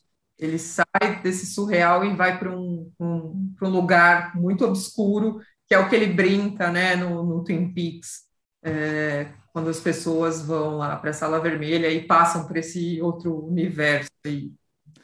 Você acha então que tu, o, o, David Lynch voltou então ao que ele era? Porque ele estava tava meio complicado o que ele estava fazendo ultimamente, né? Pois é, eu não gosto dos, dos curtas que ele fe, fez recentemente, nenhum deles, achei muito viajões, assim. Aquele do macaquinho, você assistiu? É, assisti. Que assim, isso? Ah. É uma picaretagem, né? Eu acho, desculpa, eu gosto muito do desenho, mas... Eu, é meu diretor favorito, mas é, não gostei dos curtas. E, e, o canal dele? Você viu o canal dele? Eu não, eu não sigo, não. Assim, o canal do YouTube era assim. Todo dia, eu não sei se ele continua. Todo dia ele, ele lia, acho que a, era a previsão. A previsão do tempo. Do tempo. É. Eu vi, eu gosto disso. Eu gosto. Não, é, é, genial, é, é, transgressor, é genial. Mas é. cansa, né? Cansa, você não vai todo dia assistir. É, mas a série tá impecável, assim, tá, tá muito boa. Eu não sei o que agora. Você acha que quem não assistiu os, anterior, os episódios anteriores, eu, eu assisti, mas faz muito tempo. Você acha que é, era melhor reassistir e quem não É, assistiu, foi o que eu fiz. Foi o que eu fiz. Eu reassisti porque tem uma linha de continuidade, então é interessante você assistir, né? A continuidade dentro da loucura, da loucura dentro é dentro daquele universo, é lógico, é. Pois é. É que vale a pena, assim, né? O é. filme nem tanto. O filme não precisa, assim, mas eu gosto dos últimos dias de Laura Palmer, que é o filme, né? Eu gosto bastante. Eu gosto também. É, o, o filme, o, o, filme completa a série mesmo. E na verdade, quem não assistiu a série, se assistir só assiste, sei lá, a primeira temporada, porque a segunda ficou mais surrealista ainda, né? Uhum. A segunda temporada uhum. ele foi para loucura. A é. primeira ainda era um pouco mais tinha o surrealismo, mas era um pouco mais pé no chão. A, a primeira mais o filme completa a história só. Mas uhum. você vai perder a loucura, que é o, que é o, que é o lindo dele, né? É, é sim. Uh, bom, o que mais série de terror que você tem aí para indicar? De, de terror. É... Terror ou fantástica, né? Eu tenho, tenho mais algumas aqui que eu quero te perguntar, mas vai, vai na tua aí, se você tiver. Olha, tem uma que para mim foi surpreendente também, que é a To the Lake. Uma série um pouco desconhecida, até uma série russa. É, ela estreou na TV web russa e aí depois o Netflix comprou. Olha. Deixa eu ver. Em português ficou como. Deixa eu ver aqui. Cidade dos Mortos. Tudo a ver o nome. Né? E aí, conta aí. De 2019. Você chegou a ver, não, né? Não vi. Então, é, é uma série que é interessante, porque não é uma série de zumbis, mas ela não, não foca nos zumbis, ela foca no, na relação humana, que é, é, na verdade, o mote das outras séries de zumbis também, como The Walking Dead e tudo mais, só que essa se passa num, num, num ambiente completamente gelado, cheio de neve, que é na Rússia, e, e então, tipo, eles têm que fugir nesse ambiente, é meio que o oposto do que a gente vai fazer em atrofia, em que tudo é quente e lá é tudo gelado, e tem essa dificuldade de conseguir sobreviver em meio a, a esse território, né? Eu vi algumas críticas exatamente porque eles não mostram tanto os zumbis eles mostram mais as pessoas, mas eu acho que é legal, é, é interessante, porque a série se sustenta na narrativa dela em si, né? O protagonista é um cara que se separou recentemente, então ele tem que. E, e tem um filho, e ele acaba tendo que lidar com a ex e com a atual, porque eles estão fugindo todos juntos. E e vira ali um drama pessoal entre eles e os vizinhos que estão também que começam a fugir juntos, junto com eles e tal. Eu achei uma série muito interessante, assisti a primeira temporada inteira. Eu não sei se vai ter segunda, acho que vai ter, sim. E, e acho que o ponto alto é essa questão da, da paisagem, assim, né? De sobreviver nesse lugar frio com, com essa doença, né? Porque também é interessante o tipo da doença, da contaminação deles e a forma como eles lidam com isso, porque tem, por exemplo, lá uma pessoa que é imune, eles fazem transfusão de sangue e essa pessoa imune pode passar a imunidade para os outros. Então, isso eu ainda não tinha visto em nenhum outro, eu acho que é uma, uma ideia interessante, gostei também. E vamos ver como é que eles é, seguem na segunda temporada, né? A primeira eu gostei. É legal, são oito episódios só, né? Curtinho. É. Essa tendência também, né? Eu gosto dessa tendência de ser mais curto. Aquela coisa de ficar enrolando. É, depende da história, né? Se a história rende, tudo bem, é, né? Porque você vê que não começa a ter barrigada, né? Só para só encher. É. É. Uma outra série que eu assisti desse ano e achei muito, muito boa, hum. que ela é classificada como um drama, mas ela é um terrorzão também, é o Dem. Como escreve? É, T-H-E-M. Em ah. português veio como... É no Amazon, né? É no, é no Amazon. Eu vi, ó, eu, eu gosto que a Geisla me. Eu sempre vou na, nas indicações da Geisla. Se ela me indica, eu assisto. Senão eu tenho medo de assistir. Veio na tradução literal, eu acho, veio outros. Outros. Tá. Conta aí. Eu vi, me interessei, só que eu fiquei com medo. Falei, eu, eu, eu tenho preguiça de começar a assistir uma série se não tiver alguém me indicando. Então, vende então, para mim aí. Essa, essa é muito, muito boa. A fotografia é incrível, é uma série linda, uma série que mistura é, a beleza com o, horrível, assim, de uma forma magistral. É, basicamente é sobre uma família negra que se muda para Carolina do Norte e é um bairro que só tem brancos. A época é 1950 e é um bairro que naquela época era só habitado por brancos. Então, quando eles se mudam, o, essa família, né, uma família é o pai, a mãe e dois filhos. O pai tem uma promoção, ele é engenheiro e ele consegue é, alugar uma casa nesse bairro branco. E quando eles chegam, todos os vizinhos ficam é, abismados assim e ficam com raiva porque acham que eles vão meio que desvalorizar o, o local lá onde eles moram, além de meio que contaminar, né, deixar o, lugar é, com, com uma, uma visão mais pobre, enfim, de pessoas pobres. Desvalorizar, ou... né? É, é, desvalorizar em todos os sentidos, mas muito no sentido do preconceito racista mesmo. Então, é uma série que bate nessa tecla do racismo de uma forma muito inteligente, de uma forma muito pesada, tratando com, com o tema do horror, é, o que foi para essas pessoas vivenciarem isso nessa época. Então, eles misturam o drama com o, o, o terror que era para essas pessoas lidarem com isso. Além desses vizinhos desgraçados que tentam de todo jeito expulsá-los de lá, eles estão também sendo perseguidos por alguns espíritos.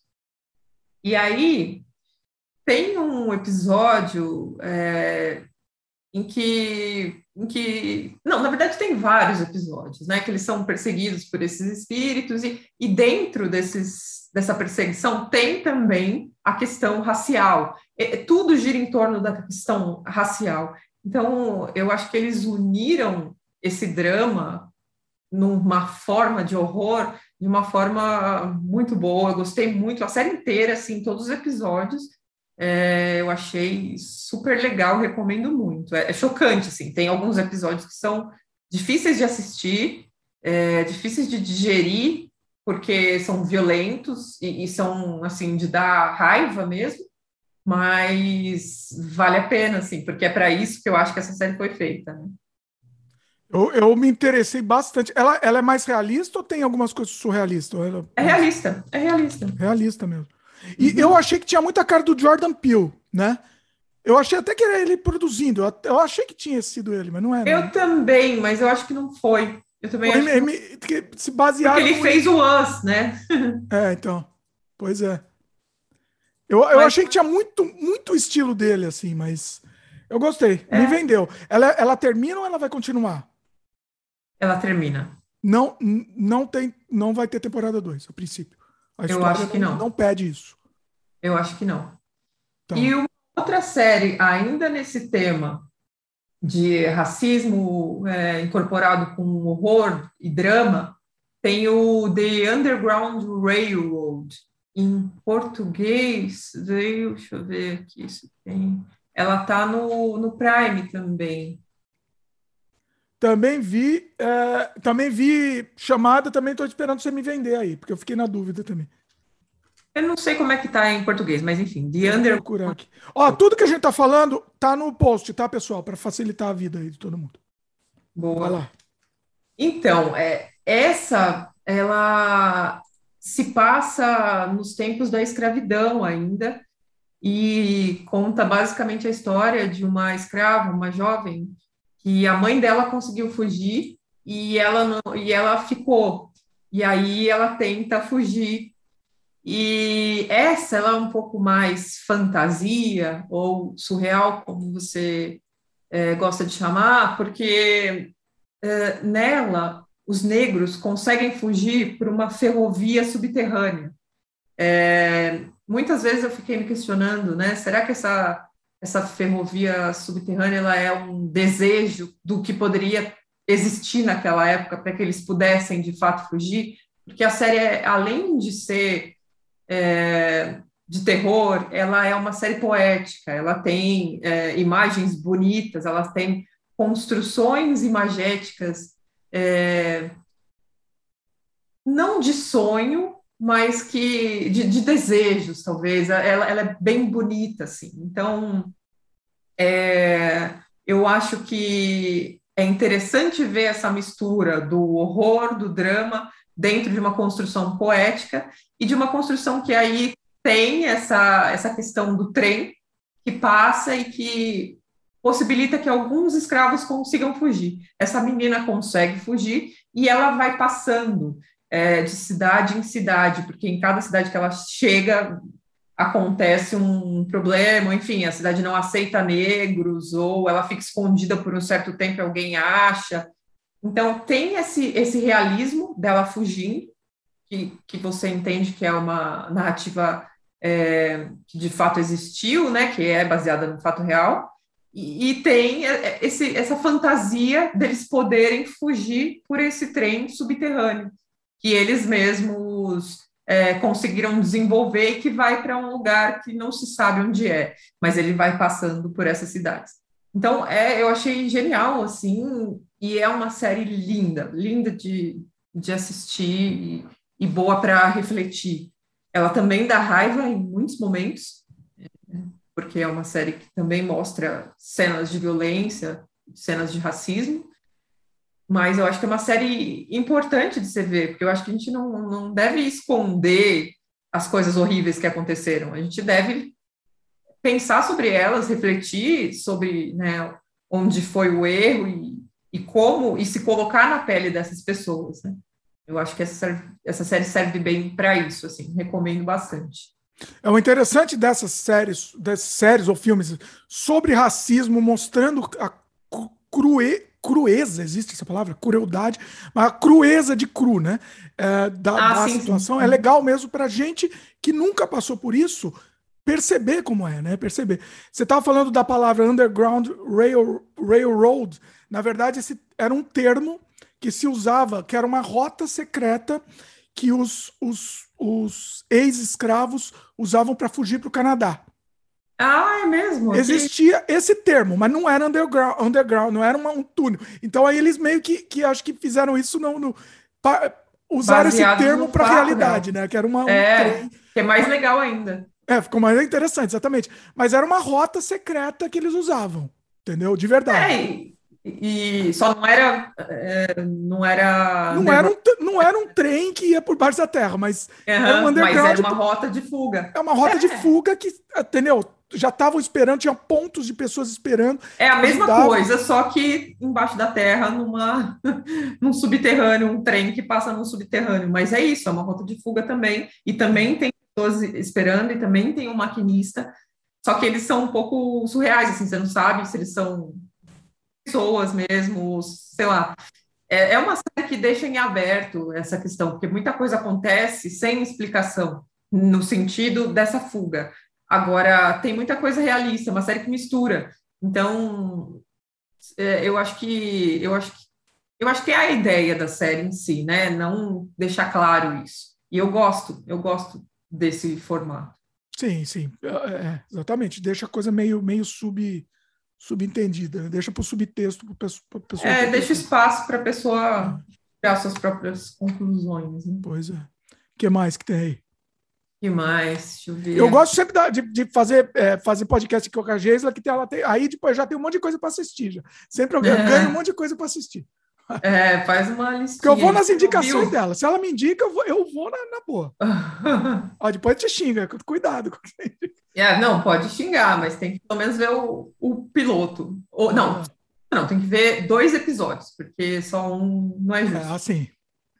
Pelo menos, é, você entrar mesmo na história. É.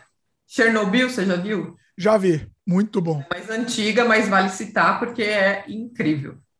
Aí, já que a gente está no Chernobyl, pegando o mesmo ator do Chernobyl, uma série que eu gostei muito, que é o The Terror, é, deixa eu achar ela aqui para ver. É, essa é na mais. Amazon também, né? Na Amazon, tá. É, eu acho que é Amazon, é? É, eu tô vendo aqui, tá, tá, acho que tá na Amazon. É, é a Amazon.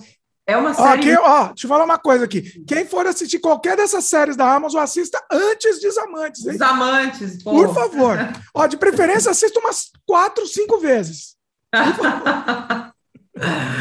Então, essa, essa série, ela é, na verdade, a primeira temporada é sobre um evento e a segunda é sobre outro, nada a ver. Ah. É formato diferente.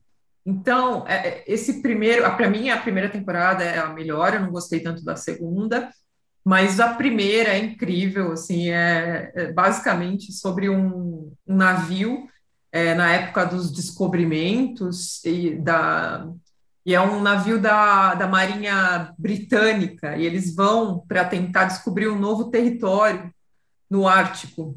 Só que esse navio ele fica preso, ele não consegue seguir a rota porque tem uma tempestade de gelo e ele, o capitão, são dois navios e o capitão de um decide ficar e o outro tem que ficar e acabam que os dois não conseguem sair de lá. e começam a acontecer muitas coisas durante esse tempo que eles estão presos no gelo, dentro do, dos navios. E essas coisas vão ficando cada vez mais surreais. Por exemplo, tem um monstro que é um, é um urso, mas esse urso ele tem algumas características humanas, assim. Ele tem, enfim, não é um urso normal, é um urso gigante e é uma criatura que, assim, ninguém pode com ela. Quando ela chega, ela destrói os caras, tipo, degola. E esse. Só um, essa... um parênteses, tomei um spoiler agora, que eu fui ver fotos, as imagens da série, aí já tem detalhes esse monstro aí. Já tomei spoiler. É, pois é. Mas vale a pena ver o spoiler do monstro para quem está querendo decidir. Bonito, se... monstro simpático, simpático. É. e então, é, eu acho que o interessante é ver o que começa a acontecer com essas pessoas é, questão também de sobrevivência, mas como a mente delas vai se transformando e como a narrativa em si vai ficando fantasiosa, assim. E como se já não bastasse eles estarem presos no gelo, eles têm meio que um motim, enfim, tudo, tudo de errado. E, e a presença desse monstro, que teoricamente é controlado por um nativo é, da região, como é que se chama? Vai mesmo? ter explicação ou, é, ou vai para o surrealismo? Que, que, que, que, Tem uma explicação surreal. Explicação surreal, tudo bem. Aí, aí Não é uma explicação realista, mas tem uma explicação. Tem uma. Sim. É... Mas, enfim, esse monstro é controlar. Como se chamam aquelas pessoas que vivem nos iglus? São. O... Inuits, né? Não se fala é, mais isso. Isso, são, são, são esquimós, tipo esquimós. Enfim, é, esse monstro, ele pode ser que seja controlado por um esquimó, enfim. Tudo isso vai sendo jogado na série.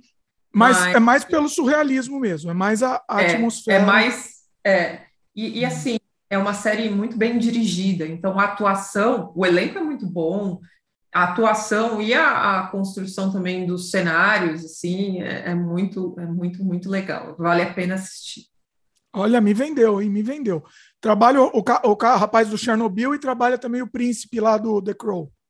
O é, marido da rainha. O elenco é, é pesado, assim. Né? Olha, gostei.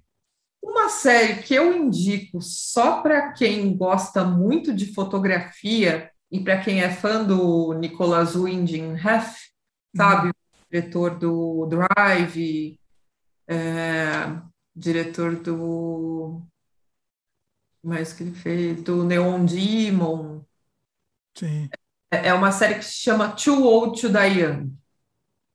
Essa série, ela, assim, eu acho que deram extrema liberdade para o diretor e ele ficou muito louco.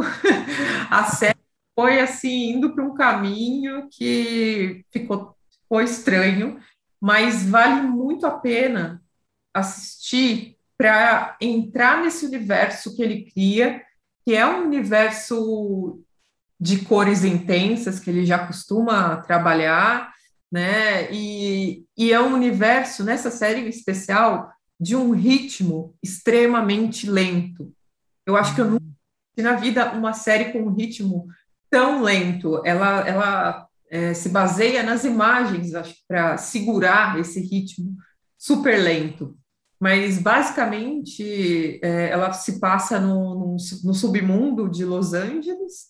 É, começa com um policial que está em luto pela morte do parceiro, só que esse policial você percebe que ele é totalmente anti-herói, ele tem ele tem uns costumes, ele é esquisito demais, enfim, ele namora com uma menina menor de idade, tem várias coisas que depõem contra ele, e ele cada vez mais vai saindo da linha de, de policial para outro, aí outro aspecto que eu não vou falar, enfim.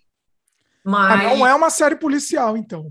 Isso foi não é uma série policial, mesmo porque depois, é, depois muda esse ambiente para o México e, e, e fica num, num, numa, atmosfera, numa atmosfera de tráfico de drogas.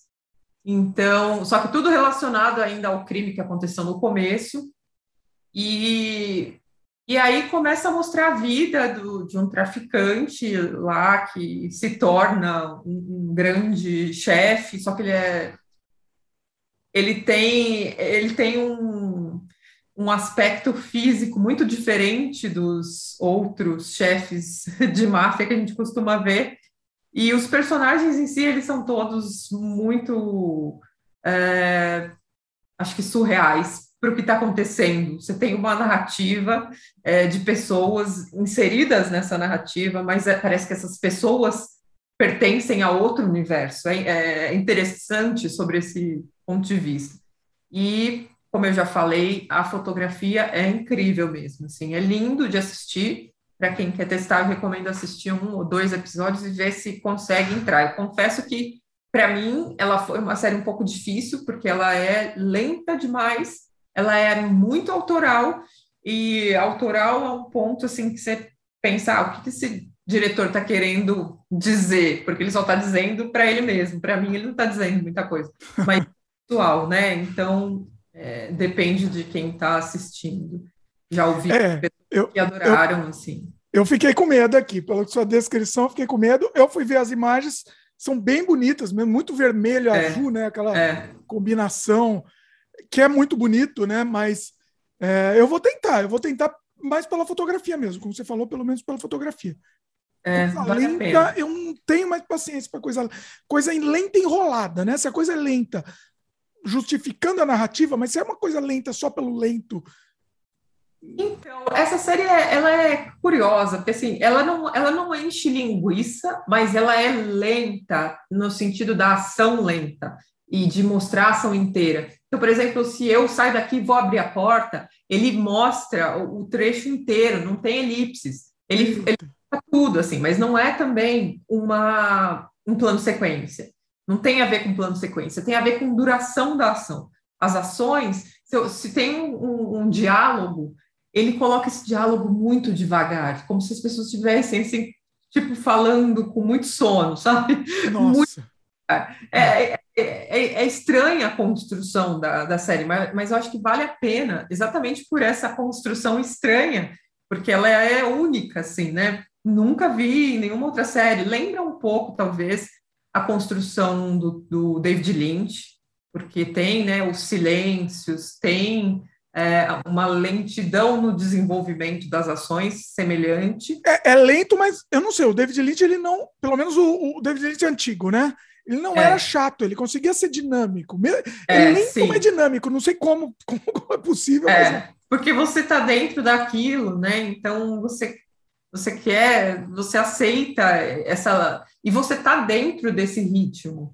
No, nessa série, é, no Too Old to Die Young, eu não, eu não entrei tanto no ritmo porque não, não me prendeu o suficiente para eu entrar no ritmo.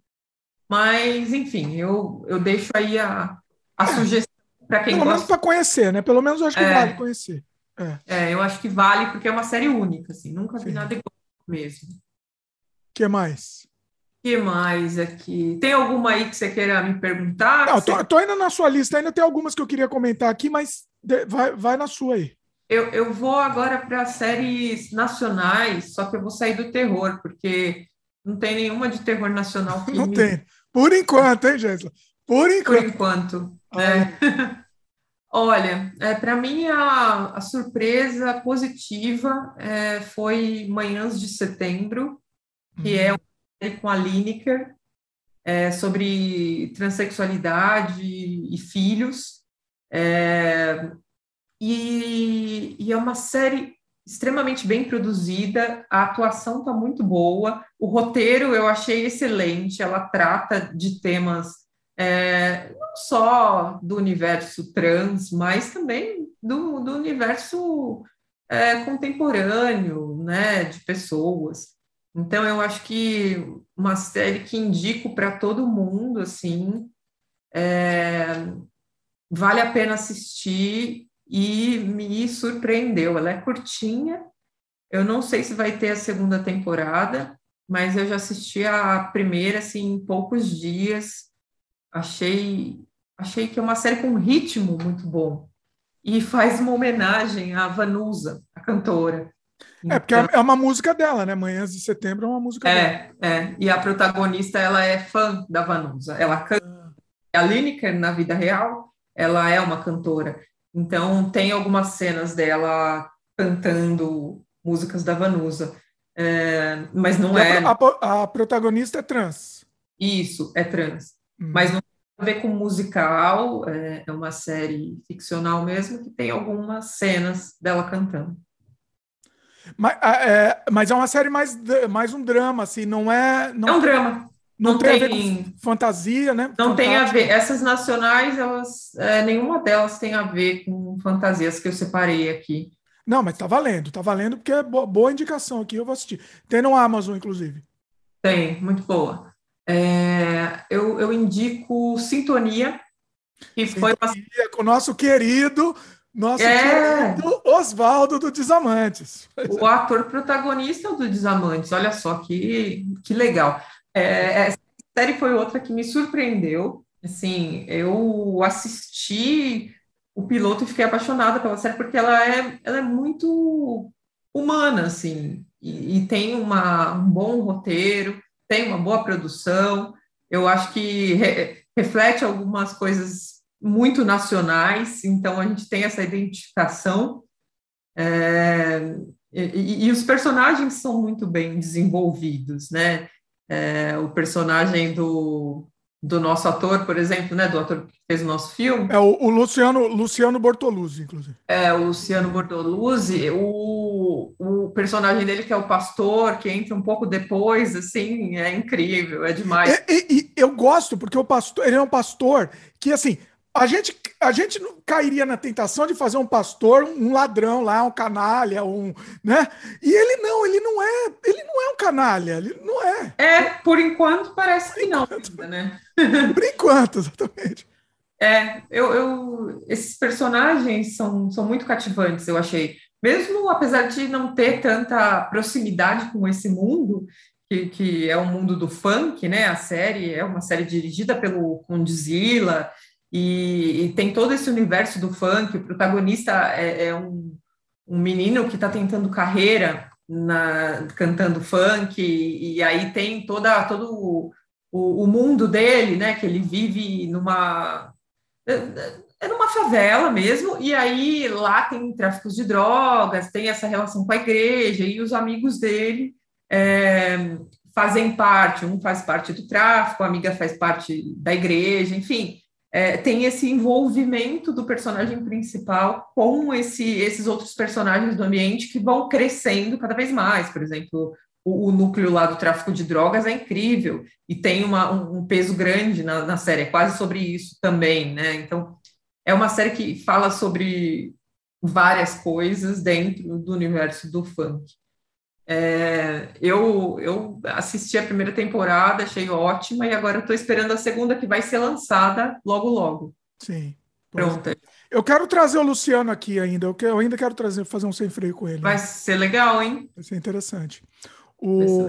A série, você comentou, né? São os três protagonistas, os, os três, cada um tem um núcleo, né? Tem o núcleo do é. menino funk, que quer ser funkeiro, da menina que, que virou crente e do, do moleque que que entrou tráfico. tráfico. É, é. é.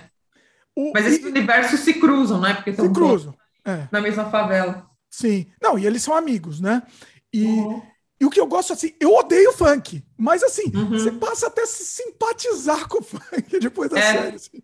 Foi a mesma coisa, assim, para mim. Eu achei que não ia suportar assistir a mas não é que eu goste da trilha sonora nem nada. Não gostamos, continuamos sem gostar, mas você é. simpatiza, assim, né? Mas é tão boa a série que você aceita, né? É, é tratado com uma naturalidade muito. É. é muito humana, é uma série muito bacana. É. Eu gosto muito, sim. Eu adorei. Adorei. Tô louco Legal. pra temporada 2 também. Legal.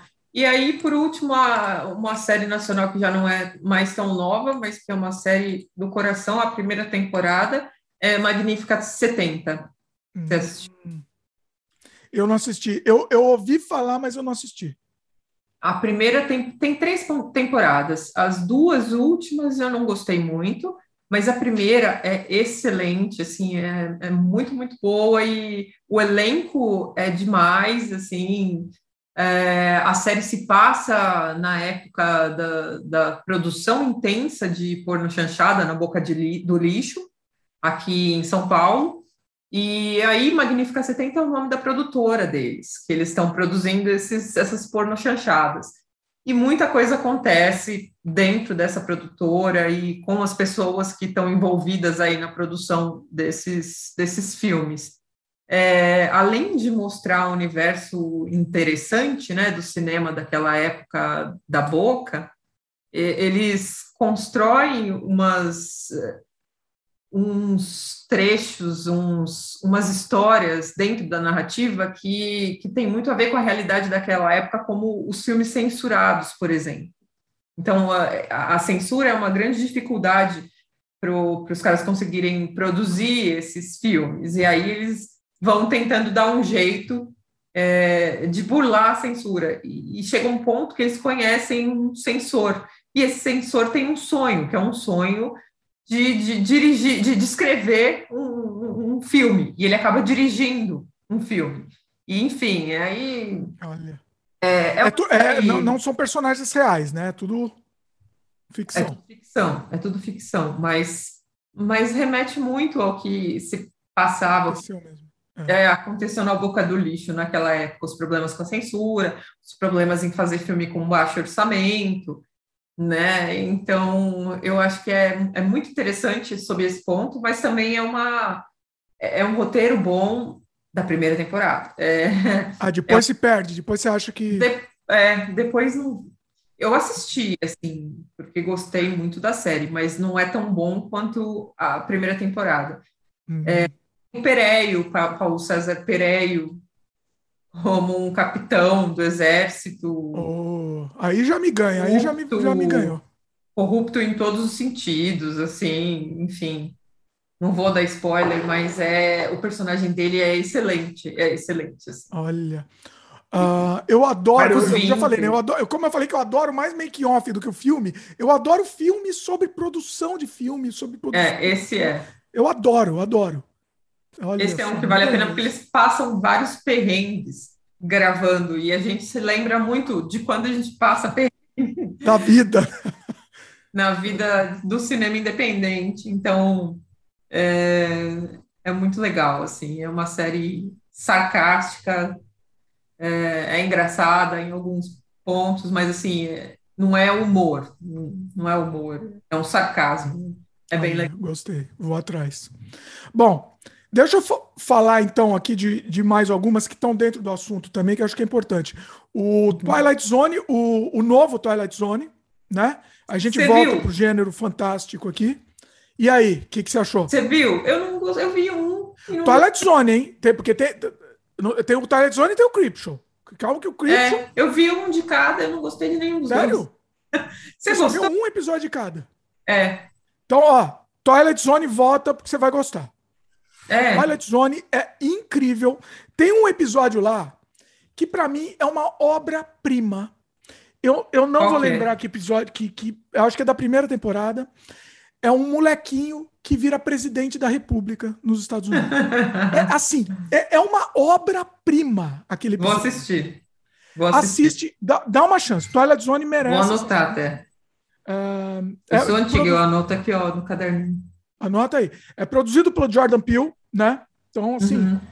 praticamente todos os episódios têm tem um subtexto não só sobre racismo, mas ele trata sobre migração, trata, trata, trata sobre as questões delicadas aí da, da, da, da atualidade, né? Uhum. Muito sobre racismo, obviamente. É, que, é, que, é o, que é o. Eu tô achando que eu, eu achando que eu me confundi. Eu acho que não assisti o Twilight Zone. Eu acho que assisti foi o, o Tales from the Crypt. Não Tales from the Crypt, o Crypt Show. O Crypt Show. Esse, esse a gente vai. Esse, é. esse eu deixo de, descer a lenha. Esse é. deixar, mas foi o, o Crypt Show. O Twilight Zone é um negócio assim. É incrível o que eles fizeram. Deixa eu só abrir a lista aqui para lembrar aqui dos. Deixa eu lembrar aqui. Tem muito, assim, é, é, cada, cada episódio, obviamente que é meio inconstante. O primeiro, é, o primeiro você não deve ter assistido, porque o primeiro é de um comediante, que é um rapaz que é um comediante que, que ele leva as experiências da vida dele para o palco. É bem interessante. Acho que não. É, é, bem interessante. É uma coisa muito, muito única. Cada episódio é muito único, né? Tem alguns episódios que funcionam menos que os outros. Tem inclusive uma releitura daquele episódio clássico do Twilight Zone que era com o William Shatner do avião, lembra? William Shatner no avião, que inclusive teve quando quando teve o filme do Twilight Zone, também eles fizeram um remake. Esse episódio, eles sempre fazem um remake desse episódio, que é o mais clássico, que o William Shatner tá lá no avião e vê um monstrinho lá na asa do avião. Ele vê um monstrinho. Não lembro. Nossa, é, é, é, é, putz, assiste o clássico primeiro para depois ver o novo. E Vou o novo, assistir. eles deram uma releitura completamente diferente da mesma história. Então é legal você ter a referência do, do original. Inclusive, foi gravado, to, uh, todos os episódios foram gravados aqui em Vancouver. Todos. Olha que legal. Mais uma, mais um, uma, uma vantagem aí. O que, que, você disse? Eles são baseados no, no original? Todos os episódios têm alguma coisa do original? Não, não tem nada não, a ver. Acho, acho ah. que não. Né? Tá. Eu sei que esse que foi um, um, um, remake com licença poética aí desse episódio do William Shatner, mas não. Né? É, esse daí você vai se aproveitar um pouco mais se você assistir o original. Mas também tanto faz, tá? Tanto faz. Se você, se você não assistir, você vai aproveitar do mesmo jeito. Mas, é, assim, eu gosto muito. Eu, gosto, eu não sei se o episódio do presidente, do, do moleque presidente. Engraçado, é, eu não vi mesmo, não. Onde que tá? Em qual plataforma? Uh, ele tá. Tá na Apple TV. Se você ah, não tiver Apple TV. Agora. Eu tenho, eu tenho. Você tem? Tem. Tá. É... A mais nova aquisição aqui em casa. Olha aí. É... Deixa eu... Ah, e o último episódio da primeira temporada. É o último da primeira, se eu não me engano. É assim, é um, é um, um tributo ao, ao, original, ao Hot Serling. Nossa, é um negócio é lindo. É lindo. Eu amei, eu amei. É, tem episódio menos, um pouco mais inconstante, mas a maioria foi, é, surpreendeu, tá? Bom saber. Você vai gostar. Você vai gostar, já é, é a tua cara. Você vai gostar. Depois você me conta. Se você não gostar, você pode me xingar. Uhum. é como cada episódio aí é uma, é uma é um cada episódio é uma surpresa tipo Us, tipo o como é que chama outro Get Out. É, é isso, é uhum. é isso. É Jordan Peele na, na veia, entendeu? Interessante. Eu não gostei tanto do, do, do Get Out. Ah, não, não, do Us. Eu gostei muito do Get Out, mas do Us nem tanto. Mas é um bom filme. Assim, é, nem... é assim, eu gostei, mas o meu fantasma de expectativa estava muito alto, então é um problema. É, porque o Get Out é excelente, né? Então é, é o Get Out só não gosto do final, né? Não sei se te falei, eu só não gosto do final do Get Out. Por quê? Eu gosto. Eu acho ele meio. Eu, eu tinha um final alternativo que, inclusive, acho que está no YouTube. Eles gravaram um outro final, que é muito é. melhor. Muito melhor. E acho que o final que usaram, acho que foi meio, meio forçado. Depois dá uma procurada no YouTube, você vai ver. Vou você procurar depois. Final alternativo. Mas de resto, achei uma, uma obra-prima, assim. A atmosfera foi incrível, assim. É, sim. Uh, eu estou tentando lembrar aqui dos episódios. Eu não lembro do episódio do moleque presidente aqui. Eu não, não vou lembrar, mas não, não sei qual é a temporada aqui, mas isso daí é uma paulada, é genial. Lembrando que foi gravado enquanto o Trump era presidente, tá? Então você uhum. vê, você, então tá claro, é a metáfora né, da coisa. E é um molequinho, é uma criancinha de 10 anos, porque é presidente, é uma criança mimada. Só... é, é, é, é, incrível, é incrível esse episódio. São 10 episódios, é isso? Então, é são duas temporadas, né? Ah, ah, são duas já? Caramba. São duas temporadas. Eu não lembro se eu terminei de assistir, se eu assisti as duas. Eu não estou conseguindo achar a lista para falar aqui mais fácil, mas tá, tá difícil aqui. Eu só achei da, da primeira temporada. então, tá, tá ruim aqui, tá mal. Tá mal organizado aqui. Bom, mas enfim, mas, o que eu digo é, eu vale a pena, é. vale a pena mesmo. Sim. Agora, vamos para o outro lado. Temos a série do Cripshaw. Que aí, olha, desculpa meu amor pelo Cripshaw. Aqui no meu, meu background, aqui, ó, meu fundo, uhum. eu tenho um, um, um, boneco do Cripshaw. Aqui, ó, o boneco do aquele do apresentador. Mas isso, isso aí mantém. Aquele... Isso aí não afeta nada. Hã? Isso aí você mantém, não precisa afetar. O que saiu agora, saiu agora, você separa. Sim, exatamente. Eu sou fã do original, é. do, do, Romero, né, do Stephen King, é. mas é uma tristeza. É, é difícil, é, é muito. É, é, triste que fizeram isso. Deixa eu ver se eu lembro um episódio, qual que né? eu assisti. Foi só um, mas nem lembro qual. Só sei que foi muito ruim. Eu não sei se a gente cresceu. De todos? O Creepshow era para criança, né? já era meio pra criança. Então, outro dia eu assisti um original e já não achei tão bom quanto. Então, e eu respeito, tá? Entendo, respeito. É. Você sabe que assim, o meu pavor por barata tem porque eu assisti Creepshow quando eu tinha 10 anos. Entendeu? o, o, o, original. Aquele da da caixa lá, cheia de barata. É, do velhinho lá, né, que mora na casa. Do... Que ele desce lá, eu não lembro Não, o velhinho que... Putz, gente, esse, esse, episódio é sensacional por causa da barata.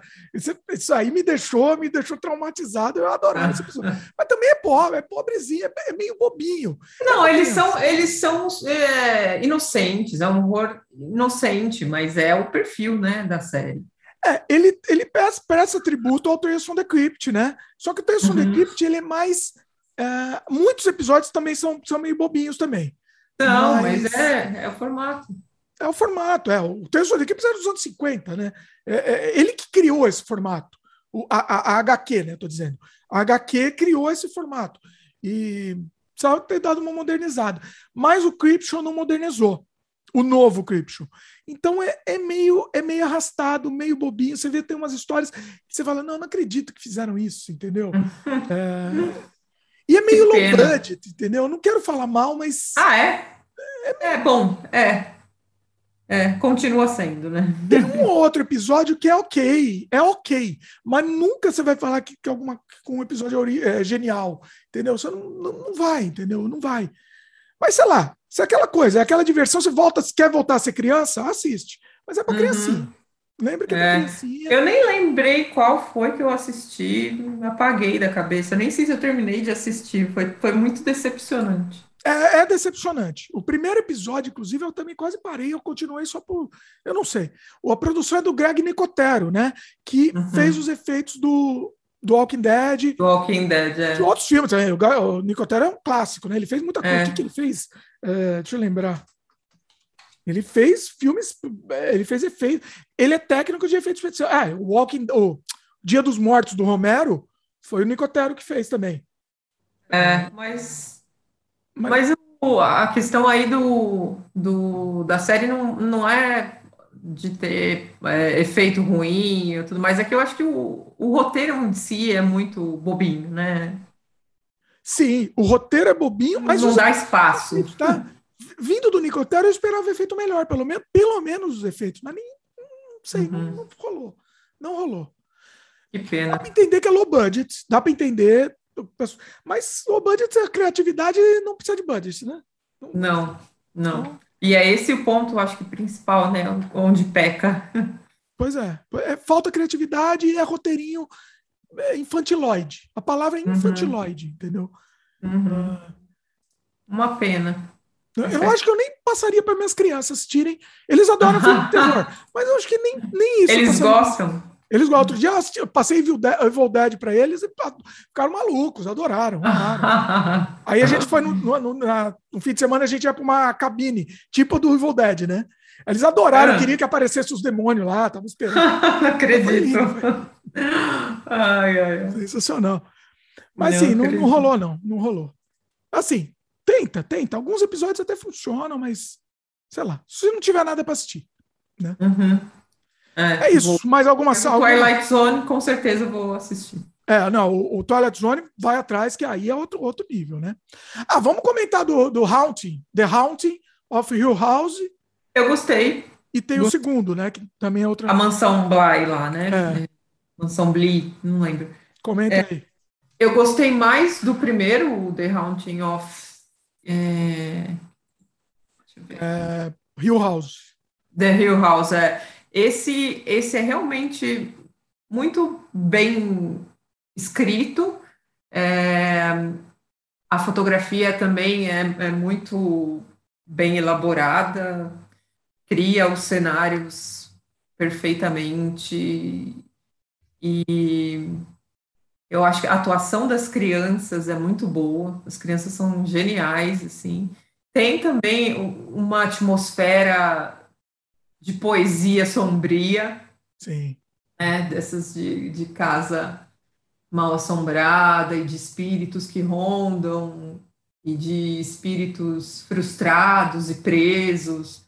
É, eu gostei muito, assim, realmente todos os episódios eu achei muito bons, muito bem produzidos, muito bem é, dirigidos. Eu achei sucesso. A, a primeira temporada. Tem um episódio lá que é incrível, né? O episódio lá que é um plano sequência do velório, que é um plano é, sequência. É, é, é, genial. É absurdo, sim. É. Pois é. Que a, uma, a, uma irmã tem uma casa funerária, né? E aí tem é. esse universo também interessante. É muito interessante. E os, e os monstros criados também são interessantes, né? Tem a Bad Neck, Bad Neck Lady, uma coisa assim. É, que eram pessoas, né? Que viraram fantasmas. É, é. Não vai dar spoiler aí, gente. Não é, é, não, é difícil, mas, mas é muito bom. Os dramas pessoais também dos irmãos é, são bem construídos, os personagens, eu acho.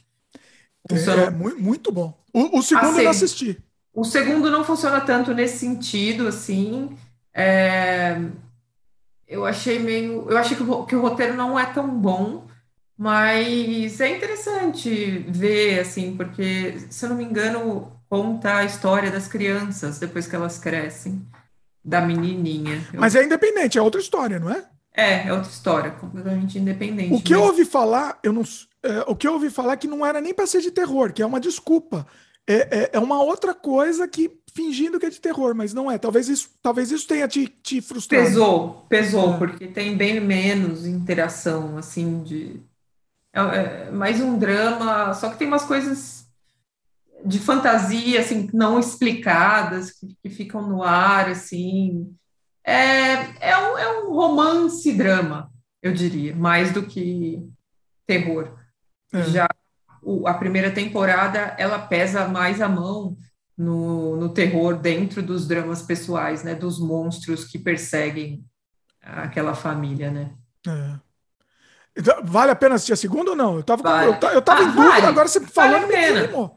Vale a pena, sim, tenta. É, eu não sei, acho que isso também é pessoal. Vai que você gosta, eu acho que não é uma série assim horrível. Não é uma série que eu falo, ah, não, não assista nunca. Ah, tenta. Legal. Mas a, a, primeira, é, sem dúvidas, melhor. Tem uma outra série também chamada The Strain, que eu não, nem comentei, que é uma série. The Strain? Strain, Strain é, The Strain. Tipo, mancha. Não. Oi? Eu acho que eu achei uma série tá na Disney, é isso? Não. Eu sei onde é que ela tá, tanto que eu parei de assistir porque eu não acho mais. É, Tá falando é, que tá na Disney aqui. Tá no Star Mais também. Atenção, no, no português, em português é atenção, seria essa? Ah, em português. Não tô ser essa. Português. Ah, não. Em português ficou Trilogia da Escuridão. Eita. hum. Mas, Mas... ela é baseada numa trilogia de livros escrita pelo Guilherme Del Toro. Uh.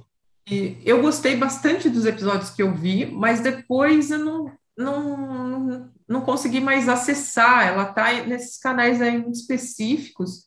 Eu não assino esse esse Star Mais, então não consegui assistir o resto, porque são quatro temporadas, mas eu assisti a primeira inteira, e é uma série que eu achei muito interessante. Ela fala sobre um tipo de vampiro diferente. Eu gosto muito de, do tema vampiro, então é uma uhum. série trata de, de um modo diferente, como se fossem os anciões, os anciãos, sei lá, os vampiros antigos. Enfim, é interessante. É, eu não sou muito fã de vampiro, então não sei se vai me pegar. Não. Você não é? Não Mas sou. é é um tipo diferente. É, mais um, é um vampiro que me lembra mais o do Fome de Viver hum. do que Interessante. os da Anne Rice, que eu também gosto.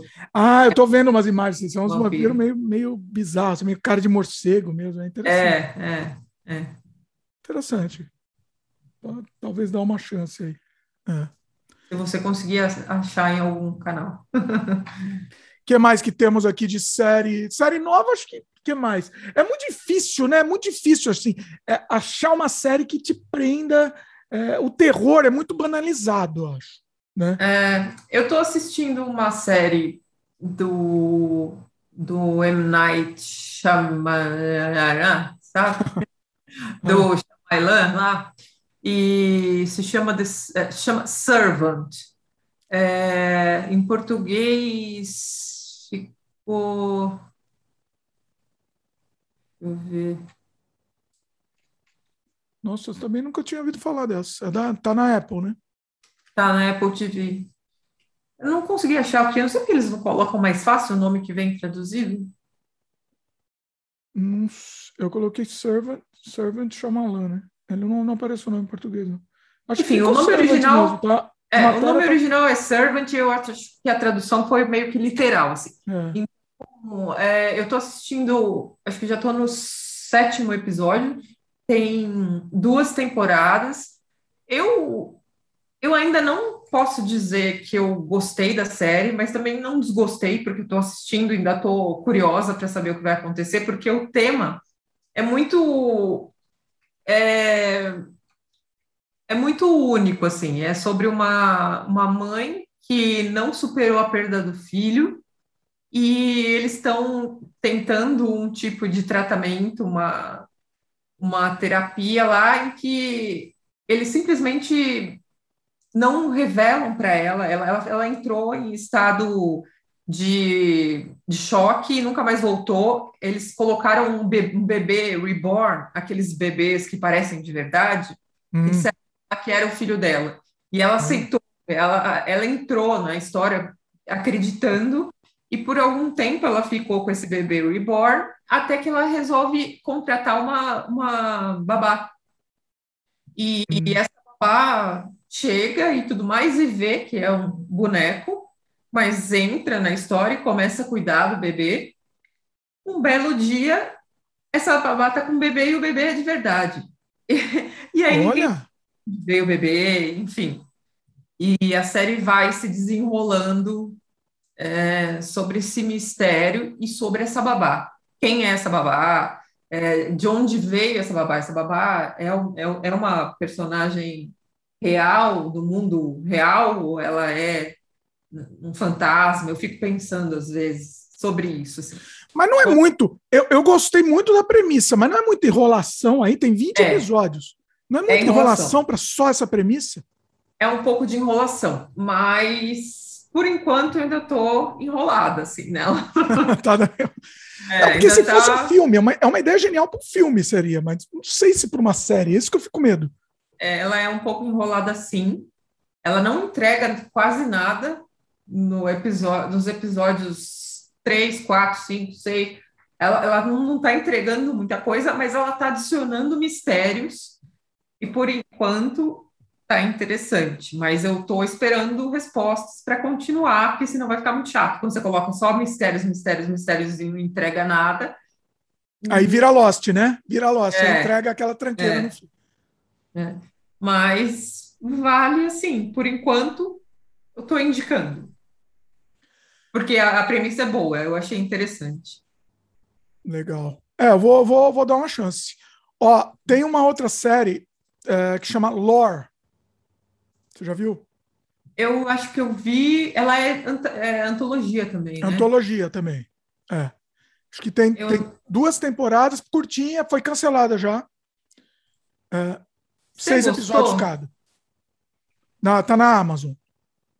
Você gostou? Eu cheguei, acho que a ver um, mas. Eu gostei de alguns. Eu gostei de alguns episódios. Uh, alguns são meio low budget, assim, né? Coisa low budget, mas. O que eu vi eu não gostei, não. Eu achei meio bobinho, assim. Achei... Então faz um tempo que eu assisti. Eu gostei de. Eu não vou lembrar exatamente qual, quais eu gostei, mas foi o quê? Assim, entre, entre uh, mortos e feridos, assim. Uhum. Tá, tá ok, melhor que nada. é, eu acho que eu tive essa impressão, assim, é uma série bem razoável, assim, é. É. Não, não, não, é, não é um creep show, pelo menos. É, não é horrível, né? Que, mas eu tô vendo uma lista aqui de séries mais novas. Ah, tem uma aqui que não é tão nova, já foi cancelada, mas é o Mestres do Horror. Eu acho que vale citar, né? Essa eu não vi. Putz, essa você vai gostar, gente. Vai atrás. Ah, é? Vai atrás. Porque é. cada um episódio é assim, ele é inconstante porque assim, cada episódio é dirigido por um, um diretor muito famoso, né? Uhum, uhum. Então tem episódio do Toby Hooper, falecido Toby Hooper, tem que episódio legal. do Argento, Takashi Miike, é, John que Carpenter. Legal. Então, Onde assim, que tá essa daí, você sabe? Putz, eu não sei onde tá. Eu tô vendo aqui na lista, eu tô vendo uma lista, tá? Ele tá falando que tá no streaming no YouTube. Não, não sei. Não é, aqui só fala muito que tá tempo. no Showtime a cabo. Isso. Ele assim, ele tem dois, duas temporadas, ao todo 26 episódios. Mas é inconstante porque cada diretor dá uma, cara, dá uma cara própria, né? Eu me lembro muito do episódio do, do Takashi Miike, que é, um, é uma porrada. É, Nossa, deve ser, né? Tudo que ele faz é. Putz, é, então, é, que mais? O do Argento, não lembro qual foi, que, como é que foi o episódio. Mas assim, cada um tem uma vida própria, entendeu? É, Sim, que legal. É legal, é inconstante. Vou tentar achar. O próprio Toby Hooper, que fazia tempo que ele não, não, não dirigia nada, o, o John Carpenter, não, John Carpenter, como é que chama o diretor lá que caiu o ostracismo por causa do, do acidente? Esqueci o nome dele, o... Nossa, aquele que deu acidente no helicóptero, o, o John Landis. John Landis. Quem? John Landis. Que ele teve um acidente no helicóptero quando ele estava nos anos 80 filmando filmando o longa do Twilight Zone, deu um acidente no helicóptero e matou o ator principal do filme. Sério? O, pô, dá uma, dá uma gugada nisso. Inclusive, o acidente uh, tá no YouTube. A cena do acidente. Arrancando a cabeça do ator junto com duas criancinhas. Tá brincando. Tá, Dirigiu o Lobisomem Americano em Londres. É, né? exatamente. Ele, ele era uma promessa, mas daí aconteceu isso e a carreira dele foi por água abaixo. Entendeu? Que coisa! E, putz, porque assim, ele, ele não mediu as consequências, né? Então, essa, essa cena foi. Isso, isso foi assim, foi uma. Foi, foi durante ele, a gravação, é isso? Foi durante a gravação. Matou o ator principal da, do episódio, da série, do filme, e matou duas crianças que ele estava segurando no colo, o ator. Estou assim, vendo aqui. Era uma cena que o ator estava levando duas criancinhas no colo e tinha um helicóptero sobrevoando eles. E, e o helicóptero caiu, com um monte de explosão lá, o helicóptero caiu e arrancou a cabeça dos três, assim. Nossa, imagina isso acontecer com você como e, diretor, é... Imagina, não, imagina, é, então... E, Realmente uma culpa você e lançou o filme, né? Lançou o filme. É, então, assim, é, como chama? Sem a cena? Hã? Lançou o filme sem a cena? Não, sem a cena, mas a cena depois foi usada no tribunal, tal. O cara foi, foi, foi processado, tal. E o. É, nossa, deixa eu falar o nome do ator, né? Vamos dar a informação inteira aqui. É o Vic Morrow. É, foi um negócio horrível, assim. Foi um negócio. É, não, que coisa. Pois, depois você procura aí a morte de Vic Morrow. E, ah, mas assiste o Twilight Zone porque é um filme bom. O, o, longa do Twilight Zone dos anos 80 é um bom filme. É. Mas, é. assim, foi um negócio horroroso. E ele foi responsabilizado, tá? O, o John Landis foi responsabilizado é, pelo que aconteceu, mas é, é, na verdade a carreira dele meio que acabou depois disso. Né? Uhum. Mas de, eu, eu, falei disso porque ele dirigiu um episódio também do, do Mestres do, do, do Ele voltou a dirigir. Uma, uhum. É, uma, uma, uma redenção dele aí, que seja, né? Mas vale a pena, vai atrás. Vai atrás que vai. sim. Inclusive, o Twilight Zone longa vale a pena também, que é interessante. Aquela cara de anos 80, né? Mas é interessante. Faz vale parte, eu gosto. É. que mais? Boas dicas. É, acho que bom, muita coisa aqui, hein? Muita coisa. Oh, o American Horror, Horror, Story, você gosta? Eu gosto de algumas temporadas. Eu, eu só assisti a primeira, então. A primeira é muito boa, a segunda também. Eu não gosto daquela da Lady Gaga, do hotel. É, eu gosto da Freak Show. A Freak Show é a melhor, assim. Olha aí.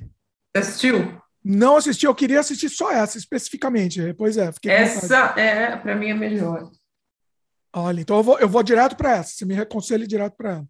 É, a primeira é boa também, mas. A primeira eu assisti já. É, a primeira eu achei bacana. Eu gostei mais da Fruit. É que me enrola tanto que me perde, perde o saco, vou ser sincero. enrola, enrola, hum. entendeu? Não sei. A primeira temporada tinha muito episódio, se eu não me engano. Tinha, não sei se tinha muito, se não tinha muito. Não lá da primeira, não. Muito. É, não lembro não de ficar assim, de me sentir assim, não. Mas a, as outras, é que as outras eu não achei tão criativas assim, eu não gostei mesmo do, do roteiro. Mas a, essa que eu falei, ela é realmente incrível, assim, tanto pela atuação da Jessica Lange, nossa, tem tem muita coisa. Repete os atores, né? Mas totalmente independente, é isso? É, algumas eles mudam, né? É, a maioria eles repetem, mas tem entram atores novos em algumas, né? Tipo essa da Lady Gaga. Isso é uma ideia tão legal também, né? Isso é uma ideia que funciona bem também, né? É, é legal, sim. Você até é reaproveitar parte do elenco, pelo menos. O a gente vai tentar fazer isso na, em atrofia, só que só pequenos trechos. A gente vai colocar o personagem que participou do, de algum episódio no outro, tipo, só como se, como se fosse um figurante, assim, um detalhe. A gente não vai, vai é... como o American Horror Story faz, dando um papel. Mas é, esse figurante é um outro personagem ou vai ser o mesmo? O mesmo, o mesmo ator. É, não, o mesmo, o mesmo ator, mas é o mesmo personagem? É, que continua. Uhum. Legal, isso é legal. Momento, né? Mas vai ser o mesmo, um mesmo ator em todos ou vai variar também? Vai variar tudo. Tudo vai variar. São completamente independentes dos episódios, mas, por exemplo, um ator que está no primeiro episódio como protagonista e ele sobreviveu. É, pode ter ele no começo do outro já transformado em atrofiado, só passando, assim, sabe? No ônibus, enfim. Isso, olha, isso é muito bom. Isso é muito é, bom. A gente vai colocar esses Sabe uma série que faz um pouquinho isso, até para você se inspirar, não tem nada a ver com o nosso tema de hoje, mas é uma série muito boa, inclusive. É muito bem feita e prende muito. Não sei se vai ser sua cara, tá, Jesus? Só pelo nome, você já, já não sei se você vai gostar, que é Modern hum. Love. Você assistiu? Eu assisti um, mas eu não, gostei tanto também. Imaginei não. que você não ia gostar. É, é muito, muito fofinha para Jesus gostar. Mas eu assisti uma que eu achei que eu não ia gostar, não é fofinha, mas é mais comédia, também sarcástica. É The White Lotus Motel. The White não Lotus. Conheço. Como é que é? White? Lotus. É, a Lotus branca. Nossa, eu nunca, nunca ouvi falar dessa. Tá no Prime, se não me engano. Não, tá na, ah, tá na Apple. É. É daí. É boa? É, é muito boa. Eu achei que ia ser, tipo, eu vi o trailer e falei, meu, isso aqui é tipo sessão da tarde.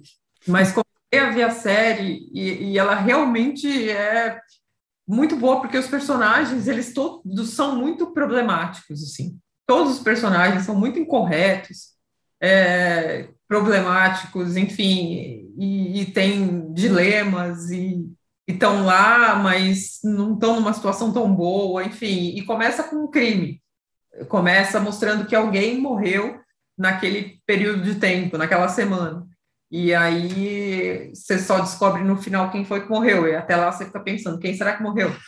Mas isso não é o ponto central da história, porque o ponto central é como essas pessoas interagem nesse nesse resort de, de, de, alta categoria, assim, né? Os personagens são muito interessantes que estão lá, né? Então, eu acho que prende e cativa, principalmente pelo personagem do gerente do hotel, porque ele é muito incorreto, assim, ele é ex-alcoólatra, ex-viciado em drogas, e chega uma hora que ele tem um deslize lá, enfim, é muito engraçado, ele, é, ele é tem pouco saco com os hóspedes que são super ricos, né?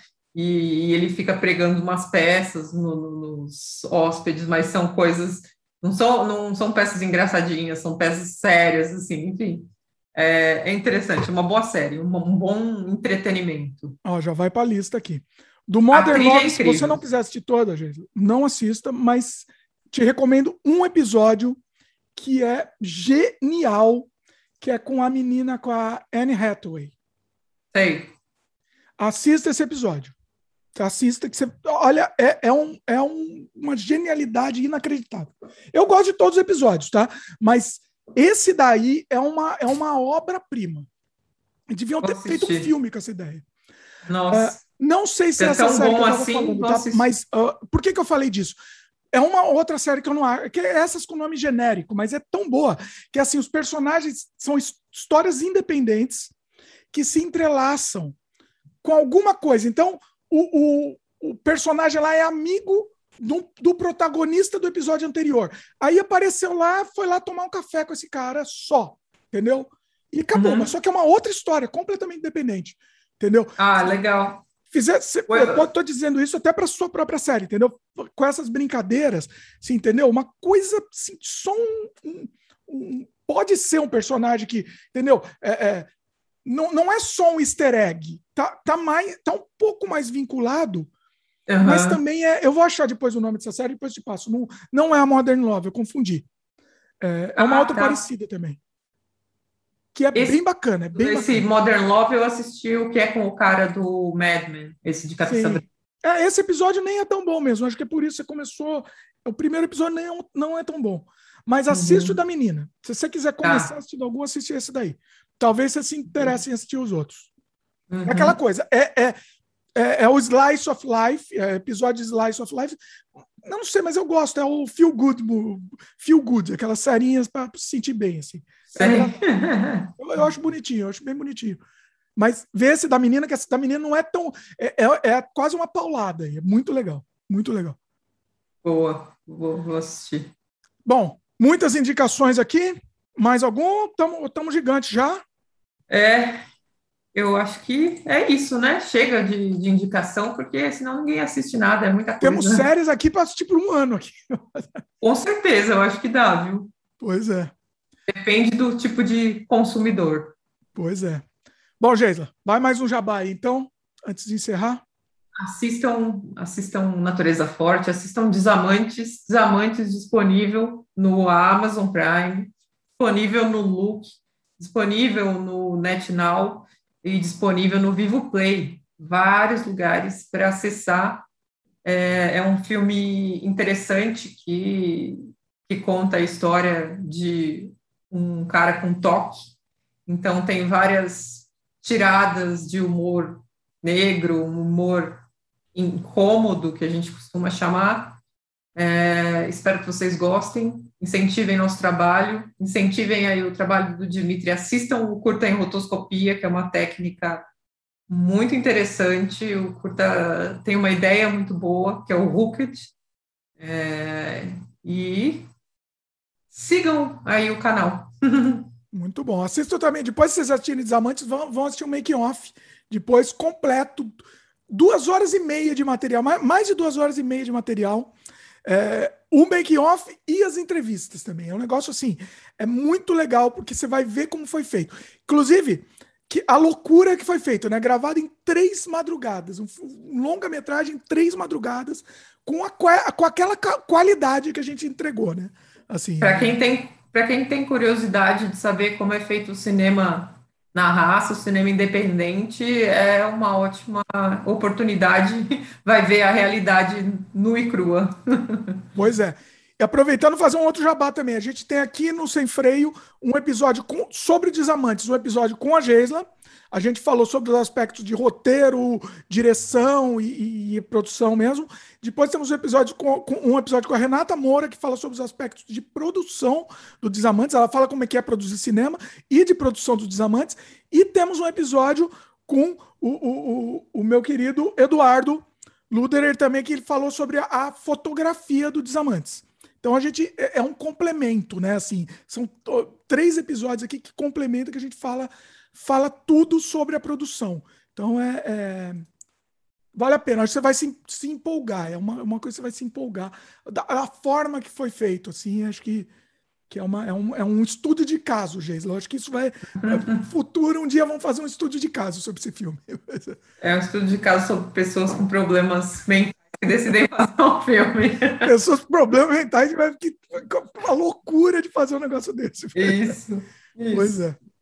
E, bom, o, o Vimeo da Gesla também está aqui no, nos links comentados e, o, e, os filmes da Gesla também, Natureza Forte, o Experimento. A Gesla vai voltar aqui, que eu quero fazer depois um falando sobre os trabalhos da Geisa. A gente não fez ainda, eu quero fazer ainda. Tem vários curtas aí rodando, nem sei onde. Ah, tem na Darkflix. Assistam Darkflix, tem lá é, Necrochorume, tem Desalmados e tem o Experimento. Tá lá na plataforma para quem quiser assistir. Olha aí, é, tá, eu vou colocar no link aqui. Uh, vou colocar tudo no link. A Darkflix, ó, pessoal, Darkflix não não quis publicar o, o, o, o horário nobre, acharam forte demais. Então, ó, Olha pessoal, só, é um bom sinal, quer dizer que se é forte para Darkflix é um pesado. Vocês só vão conseguir assistir para os membros e, e, olhe lá, e, olhe lá. Mas faz sentido, eles, eles são coerentes, porque eles também não, não fizeram o estripador da Rua Augusta. Ah, olha aí, olha, sério? É. E o estripador, tá em algum lugar? Tá no YouTube, mas está fechado. Se alguém quiser ver, me manda mensagem que eu, que eu passo o link. Ele tá no quer link. Que eu coloque, quer que eu coloque para os membros aqui? Eu posso colocar se você quiser. Uma forma de. Pode colocar, pode colocar. É. Porque eu, assim, tá. Se você deixar ele, se você deixar ele aberto no YouTube, o YouTube vai bloquear a conta e acabar de cancelar o canal. Principalmente o estripador, né? Eu acho que o estripador. Acho que o estripador é mais ainda do que desamante, do que, desamante, do que o, do que o... o horário nobre. Né? Horário nobre, é. é. Eu acho que é, é pior. Porque ele tem cenas mais. É muito pesado. É muito pesado. É. Né? E, tem, e tem cena de, de, de nu, né? Então, é, uhum. além do, do, do, gráfico, mesmo, da violência gráfica, tem a cena. E a, eu, eu acho que a violência gráfica do estripador é mais é, é, é, é, mais mostrada mesmo, né? Mais clara. É, assim. é, é sim. É que é outro, eu acho que tem muito, muitas imagens sexuais. O, o, o horário nobre é mais violência, né? Não, horário nobre é violência sexual tam, também. Não sei é. nem se a gente pode falar essa palavra aqui que o YouTube bloqueia, mas é a vida. o, o é, é, também, mas eu acho que o, o estripador é mais explícito. A parte é. do é, das torturas. É. Tá? De, tor é, de tortura, violência e tal. É. Lembrando que O Estufador é um filme de vingança, para deixar bem claro. Exatamente. Para depois não me. Cancelarem. Vai ser cancelada, gente. É. Eu não, é. Eu, eu, não sei. Você, você teve algum trabalho seu que você acha que seria cancelado hoje em dia? Ou que não poderia ser feito hoje em dia? Talvez o Estufador. Mas porque ele foi criticado, mas eu acho que quem assiste até o fim entende. É que ele não, tem. Não, não, não sei porque, não é forte. apologia de. Não é forma alguma apologia. É... é, mas eu acho que esses filmes mais violentos, mais gore, mais. É, com mais violência gráfica hoje em dia, eles são um pouco contestados, né? Eu acho que tem uma reflexão maior aí. Talvez eu não, talvez eu mudasse alguma coisa, não no sentido do tipo de violência ou de não mostrar, mas talvez na narrativa em si. Talvez eu mudasse alguma coisa no, no estripador, se eu fizesse hoje. Mas não deixar de mostrar, isso não. Olha só, interessante isso, hein? Isso, isso valia um tema, inclusive. É, eu não sei se, eu, o, no caso, o, o, seu equivalente ao estripador é meio equivalente ao horário nobre. Né? Uhum. Eu acho que eles têm mais ou menos a mesma vamos Peso. dizer, o discurso o, é parecido, né? Uhum. Eu, eu não sei se eu mudaria no horário nobre, eu vou ser sincero. Se eu fosse amenizar alguma coisa, era só para ele poder ter uma vida um pouco mais, mais fora aí, porque ele é muito. É, in, não é, a palavra não é intragável que eu quero, porque essa palavra não. é muito. É, indigesto, não é. É indigesto. Indigesto. É, é indigesto. É. Mas é bom, né? Ser indigesto, né? É, é não, não dá para ser só hum, muito digestivo ou muito fácil, né? Precisamos de coisa indigesta, né? Hoje em dia tá todo mundo querendo né? só a comida já digerida, já comeu comida sopa, já digerida.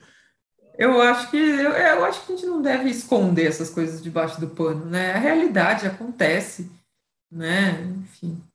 O isso acontece, então, porque ele é bem, é bem fantasia. Mas o horário nobre, sim, violência contra a mulher acontece. E a gente não quer que aconteça, a gente não está incentivando A gente só está mostrando o que acontece, né? E detalhe, é, e exatamente isso que você está falando, não é uma apologia. A gente está criticando isso. Né? Uhum. No momento que você não pode mostrar uma coisa que você critica, é. é além de ser é. censura, né? É, uhum. Você não vai, você não está fazendo as pessoas refletirem, né? O Horário é, 9 é um filme para a pessoa refletir. Eu acho que assim, eu não, eu não posso nem dizer que o discurso é velado, porque não é, tá claro lá o discurso. Não, né? a crítica tá clara, tá claríssima. É.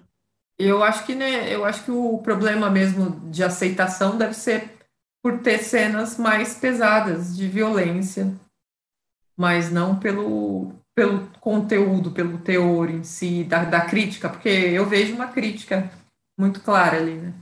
É. O, o, horário nobre, a minha alegria foi quando foi passar num festival lá é, e, e, tinha duas, duas velhinhas saíram da sala. Fiquei... o estripador rolou alguma coisa assim, não? Ah, sim, sim, sim. Rolou, rolou. Te, teve gente saindo da sala quando teve, começaram os, as cenas de tortura. Olha aí, que, que mundo que nós vivemos agora, né? Que mundo. O, o, o, Vermes, para quem não sabe, a gente, a gente tentou financiamento coletivo para o Vermes, foi um fracasso retumbante. Nossa, eu nem lembrava mais isso. Lembra daquela tristeza? Agora eu lembrei. Pois é. Você é sabe que eu me arrependo? Que eu não faço mais, não. Você sabe que eu me arrependo? Sabe que eu devia. Eu, eu me arrependo de não ter. O, o momento do Vermes era aquele, né? Eu, eu, acho que hoje em dia seria um outro Vermes, né? Eu acho que é, existiria. É, eu acho que o Vermes hoje teria um outro discurso. Uhum. Né? Imagina o que, que eu estou querendo dizer, né? Tá Sim. Não Sim. vou falar claramente aqui, mas eu acho que você tem. tem Porque a gente está em outro contexto. Outro contexto, exatamente. Mas eu acho que eu, eu, eu me arrependi de não ter tirado o dinheiro do bolso e feito verme na, na cara dura. Mas não dava, era, era um filme muito caro. Era caro, né? É. Eu não lembro quanto que era, mas era, não dava. Não tinha como. Né? Uhum. É. Quando a gente for milionário, a gente faz tudo que a gente quiser. Um dia a gente chega lá. Fazer aquela. É, é, é, abrir a porteira, meu. Aí vai valendo tudo. Não, não, não, não, pensar no. no se, se, a pessoa vai gostar ou não do filme, né? Um dia a gente chega. Ixi, ixi. É. Ah, umas coisas que nem o David Lynch está fazendo agora. Fazer um tá. macaquinho falando lá, né? Tá nem aí que os outros vão pensar. Ele Mas pode... não estou criticando, não posso criticar David Lynch. Adoro. Ah, ele, era lindo. David Lynch, eu adoro mais o David Lynch antigo, né? Vamos, vamos ver se ele continua, se ele volta para a forma. O próprio Cronenberg, né? Cronenberg também deu uma. Ah, não. Mas eu, eu, eu gostei do, do filme lá que ele fez com o cara do Crepúsculo. Você viu? Eu, ele fez vários, né? Do Crepúsculo. Eu não sei, eu assisti um, eu não lembro. Acho que foi só um que ele fez com ele, foi o da cidade lá. Então, eu não lembro agora também. Eu dar uma só lembrar aqui. Mas é, é, é que assim, a gente eu, eu amo o Cronenberg mais antigo e, e, ele nunca mais vai existir, né? Então, assim. É, mas sabe que outro dia eu reassisti o Crash? Eu adoro, era o meu filme preferido do Cronenberg. E ah. eu assisti, mas eu não achei tão bom. Olha aí. Sei. Mas eu gosto muito do Cronenberg, assim. É a nossa memória afetiva, né? Que também. É, é Cosmo, Cosmópolis chama. Cosmópolis, isso, eu gostei. Eu, eu acho que eu assisti e eu acho que eu não lembro de nada do filme. Só para você ter ideia. Então, isso é um mau sinal, né? Então você não é um, é um, é um mau sinal. É. Pois é. Sabe que é, eu tenho assistido os filmes do filho dele e tenho gostado bastante. Do ah, Brand... eu ouvi. Eu, eu, qual que era mesmo? O Antiviral é muito bom. O Possessor eu não gostei tanto. Olha, eu acho que eu não assisti, hein? Eu acho que eu não assisti. Eu vou, eu vou até anotar aqui para a gente. O Antiviral, você não assistiu? Eu acho que eu não assisti o Antiviral. Esse é o mais legal. Tá aqui no post também para a gente assistir. Vou dar uma olhada. É, talvez o filho tenha, tenha herdado aí a, a... É diferente. É diferente. É uma ah, linguagem... É outra pegada. É, o que eu acho que é legal, porque é. é, é tem que ter, né? tem que ser diferente, claro. É.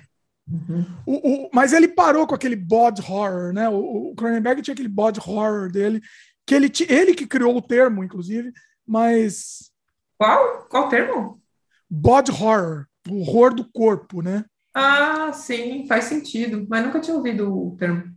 Pô, que tem, ele tem aquela obra-prima, que é aquilo que é o A Porta do Inferno que ele abre, que é o que é o Existence. Sim, esse, esse é... daí, uma, uma, loucura que alguém financiou esse filme. É, é um negócio assim, é, é espetacular. É, tipo, é tão louco quanto Ai, como é que ficou? O tema é super longo, aquele do Mistérios e Paixões. Hum. Mistérios e Paixões, como é que chama? Eu não lembro daí. Acho que é isso mesmo. É, Mistérios Paixões ficou traduzido. Também um nominho também. Gosto né? muito desse, é muito louco. É eu acho que eu não assisti esse filme por causa do nome, só para você ter uma ideia. Mas eu o original é Naked Lunch. Naked Lunch, ah, eu assisti. Ah, tá, em inglês lembrei. Tá. Naked Lunch, isso é, isso é uma obra-prima também. É uma coisa é linda, é, é, lindo. Você, você, dá vontade de chorar de assistir, porque é, é, Eu gosto dos Gêmeos também, Mórbida Semelhança. Gêmeos, nossa. Tudo, né? Tudo que você pega do Cronenberg, do, até, você, você falou do, do Crash, que não foi tão bom, mas acho que até o Shivers, a partir é do legal. Crash ele começou a dar uma caída, né? Talvez. É, não sei, é que eu acho que a gente muda um pouco, né? Então as preferências também mudam, mas a continuação do estilo dele. É. É, tá, e é, são, é outra época também, né? Então é complicado. É. Né? E o Crash eu acho que tem menos dessa. Desse, dessa construção maluca dele de, de horror gráfico e de gore, tem menos disso. É, é mais realista, né? É. Tem um pouco do body horror aí que ele gosta, mas é, é mais. É, isso, isso tem, isso é 100%. Né? É, pois é. Bom, muito bom, Geisla. Uh, se, se, se, eu não tivesse que sair pegar, pegar a Lorena lá na escola, já, o papo ia continuar mais. Mas depois a Geisla vai voltar aqui que eu quero fazer o programa com a Geisla sobre sobre o, os trabalhos dela mesmo. Fazer o, essa coleção que eu estou fazendo aqui, que eu já fiz com o Aragão, que eu já fiz com, com o Baistorff, com, com o Felipe Guerra, com, com o Claudio Lovitch, mais um monte aqui, estou esquecendo vários aqui, perdão. Fiz com Rubens. o Joel Caetano também, quero fazer com a Gesla, Rubens Melo também. Estou esquecendo vários aqui, me perdão se eu esqueci alguém. É... Bastante gente boa. Eu, eu, eu tá, vou... tá, tá, tá, virando um, um, um realmente um, um, material de consulta, assim, tá incrível. Com o Baistorff, Geisa, não sei se te falei. É, Sabe não. quanto que foi o podcast com ele? Quanto tempo? Não. Recorde universal. O ah. podcast com o Baistorff durou quatro horas e meia. Não acredito. ele tem muita história, né, para contar. Foi uma, um absurdo, assim, absurdo. Eu vou, vou, chamar ele de novo. Eu quero fazer um, de repente, fazer um, um, uma, fazer um crossover aí, chama ele, chama você, de repente, entendeu? O, entendeu? Fazer uma, dar uma revezada, chama o Felipe também, chama você, dá uma, dá uma um, fazer um negócio legal. que vai ser legal. O Felipe legal. seria legal falar do, do estripador, né? Também, de repente, sim. falarem junto. Sim. Ia ser bacana. Vamos, vamos ver se sim. É... Eu topo.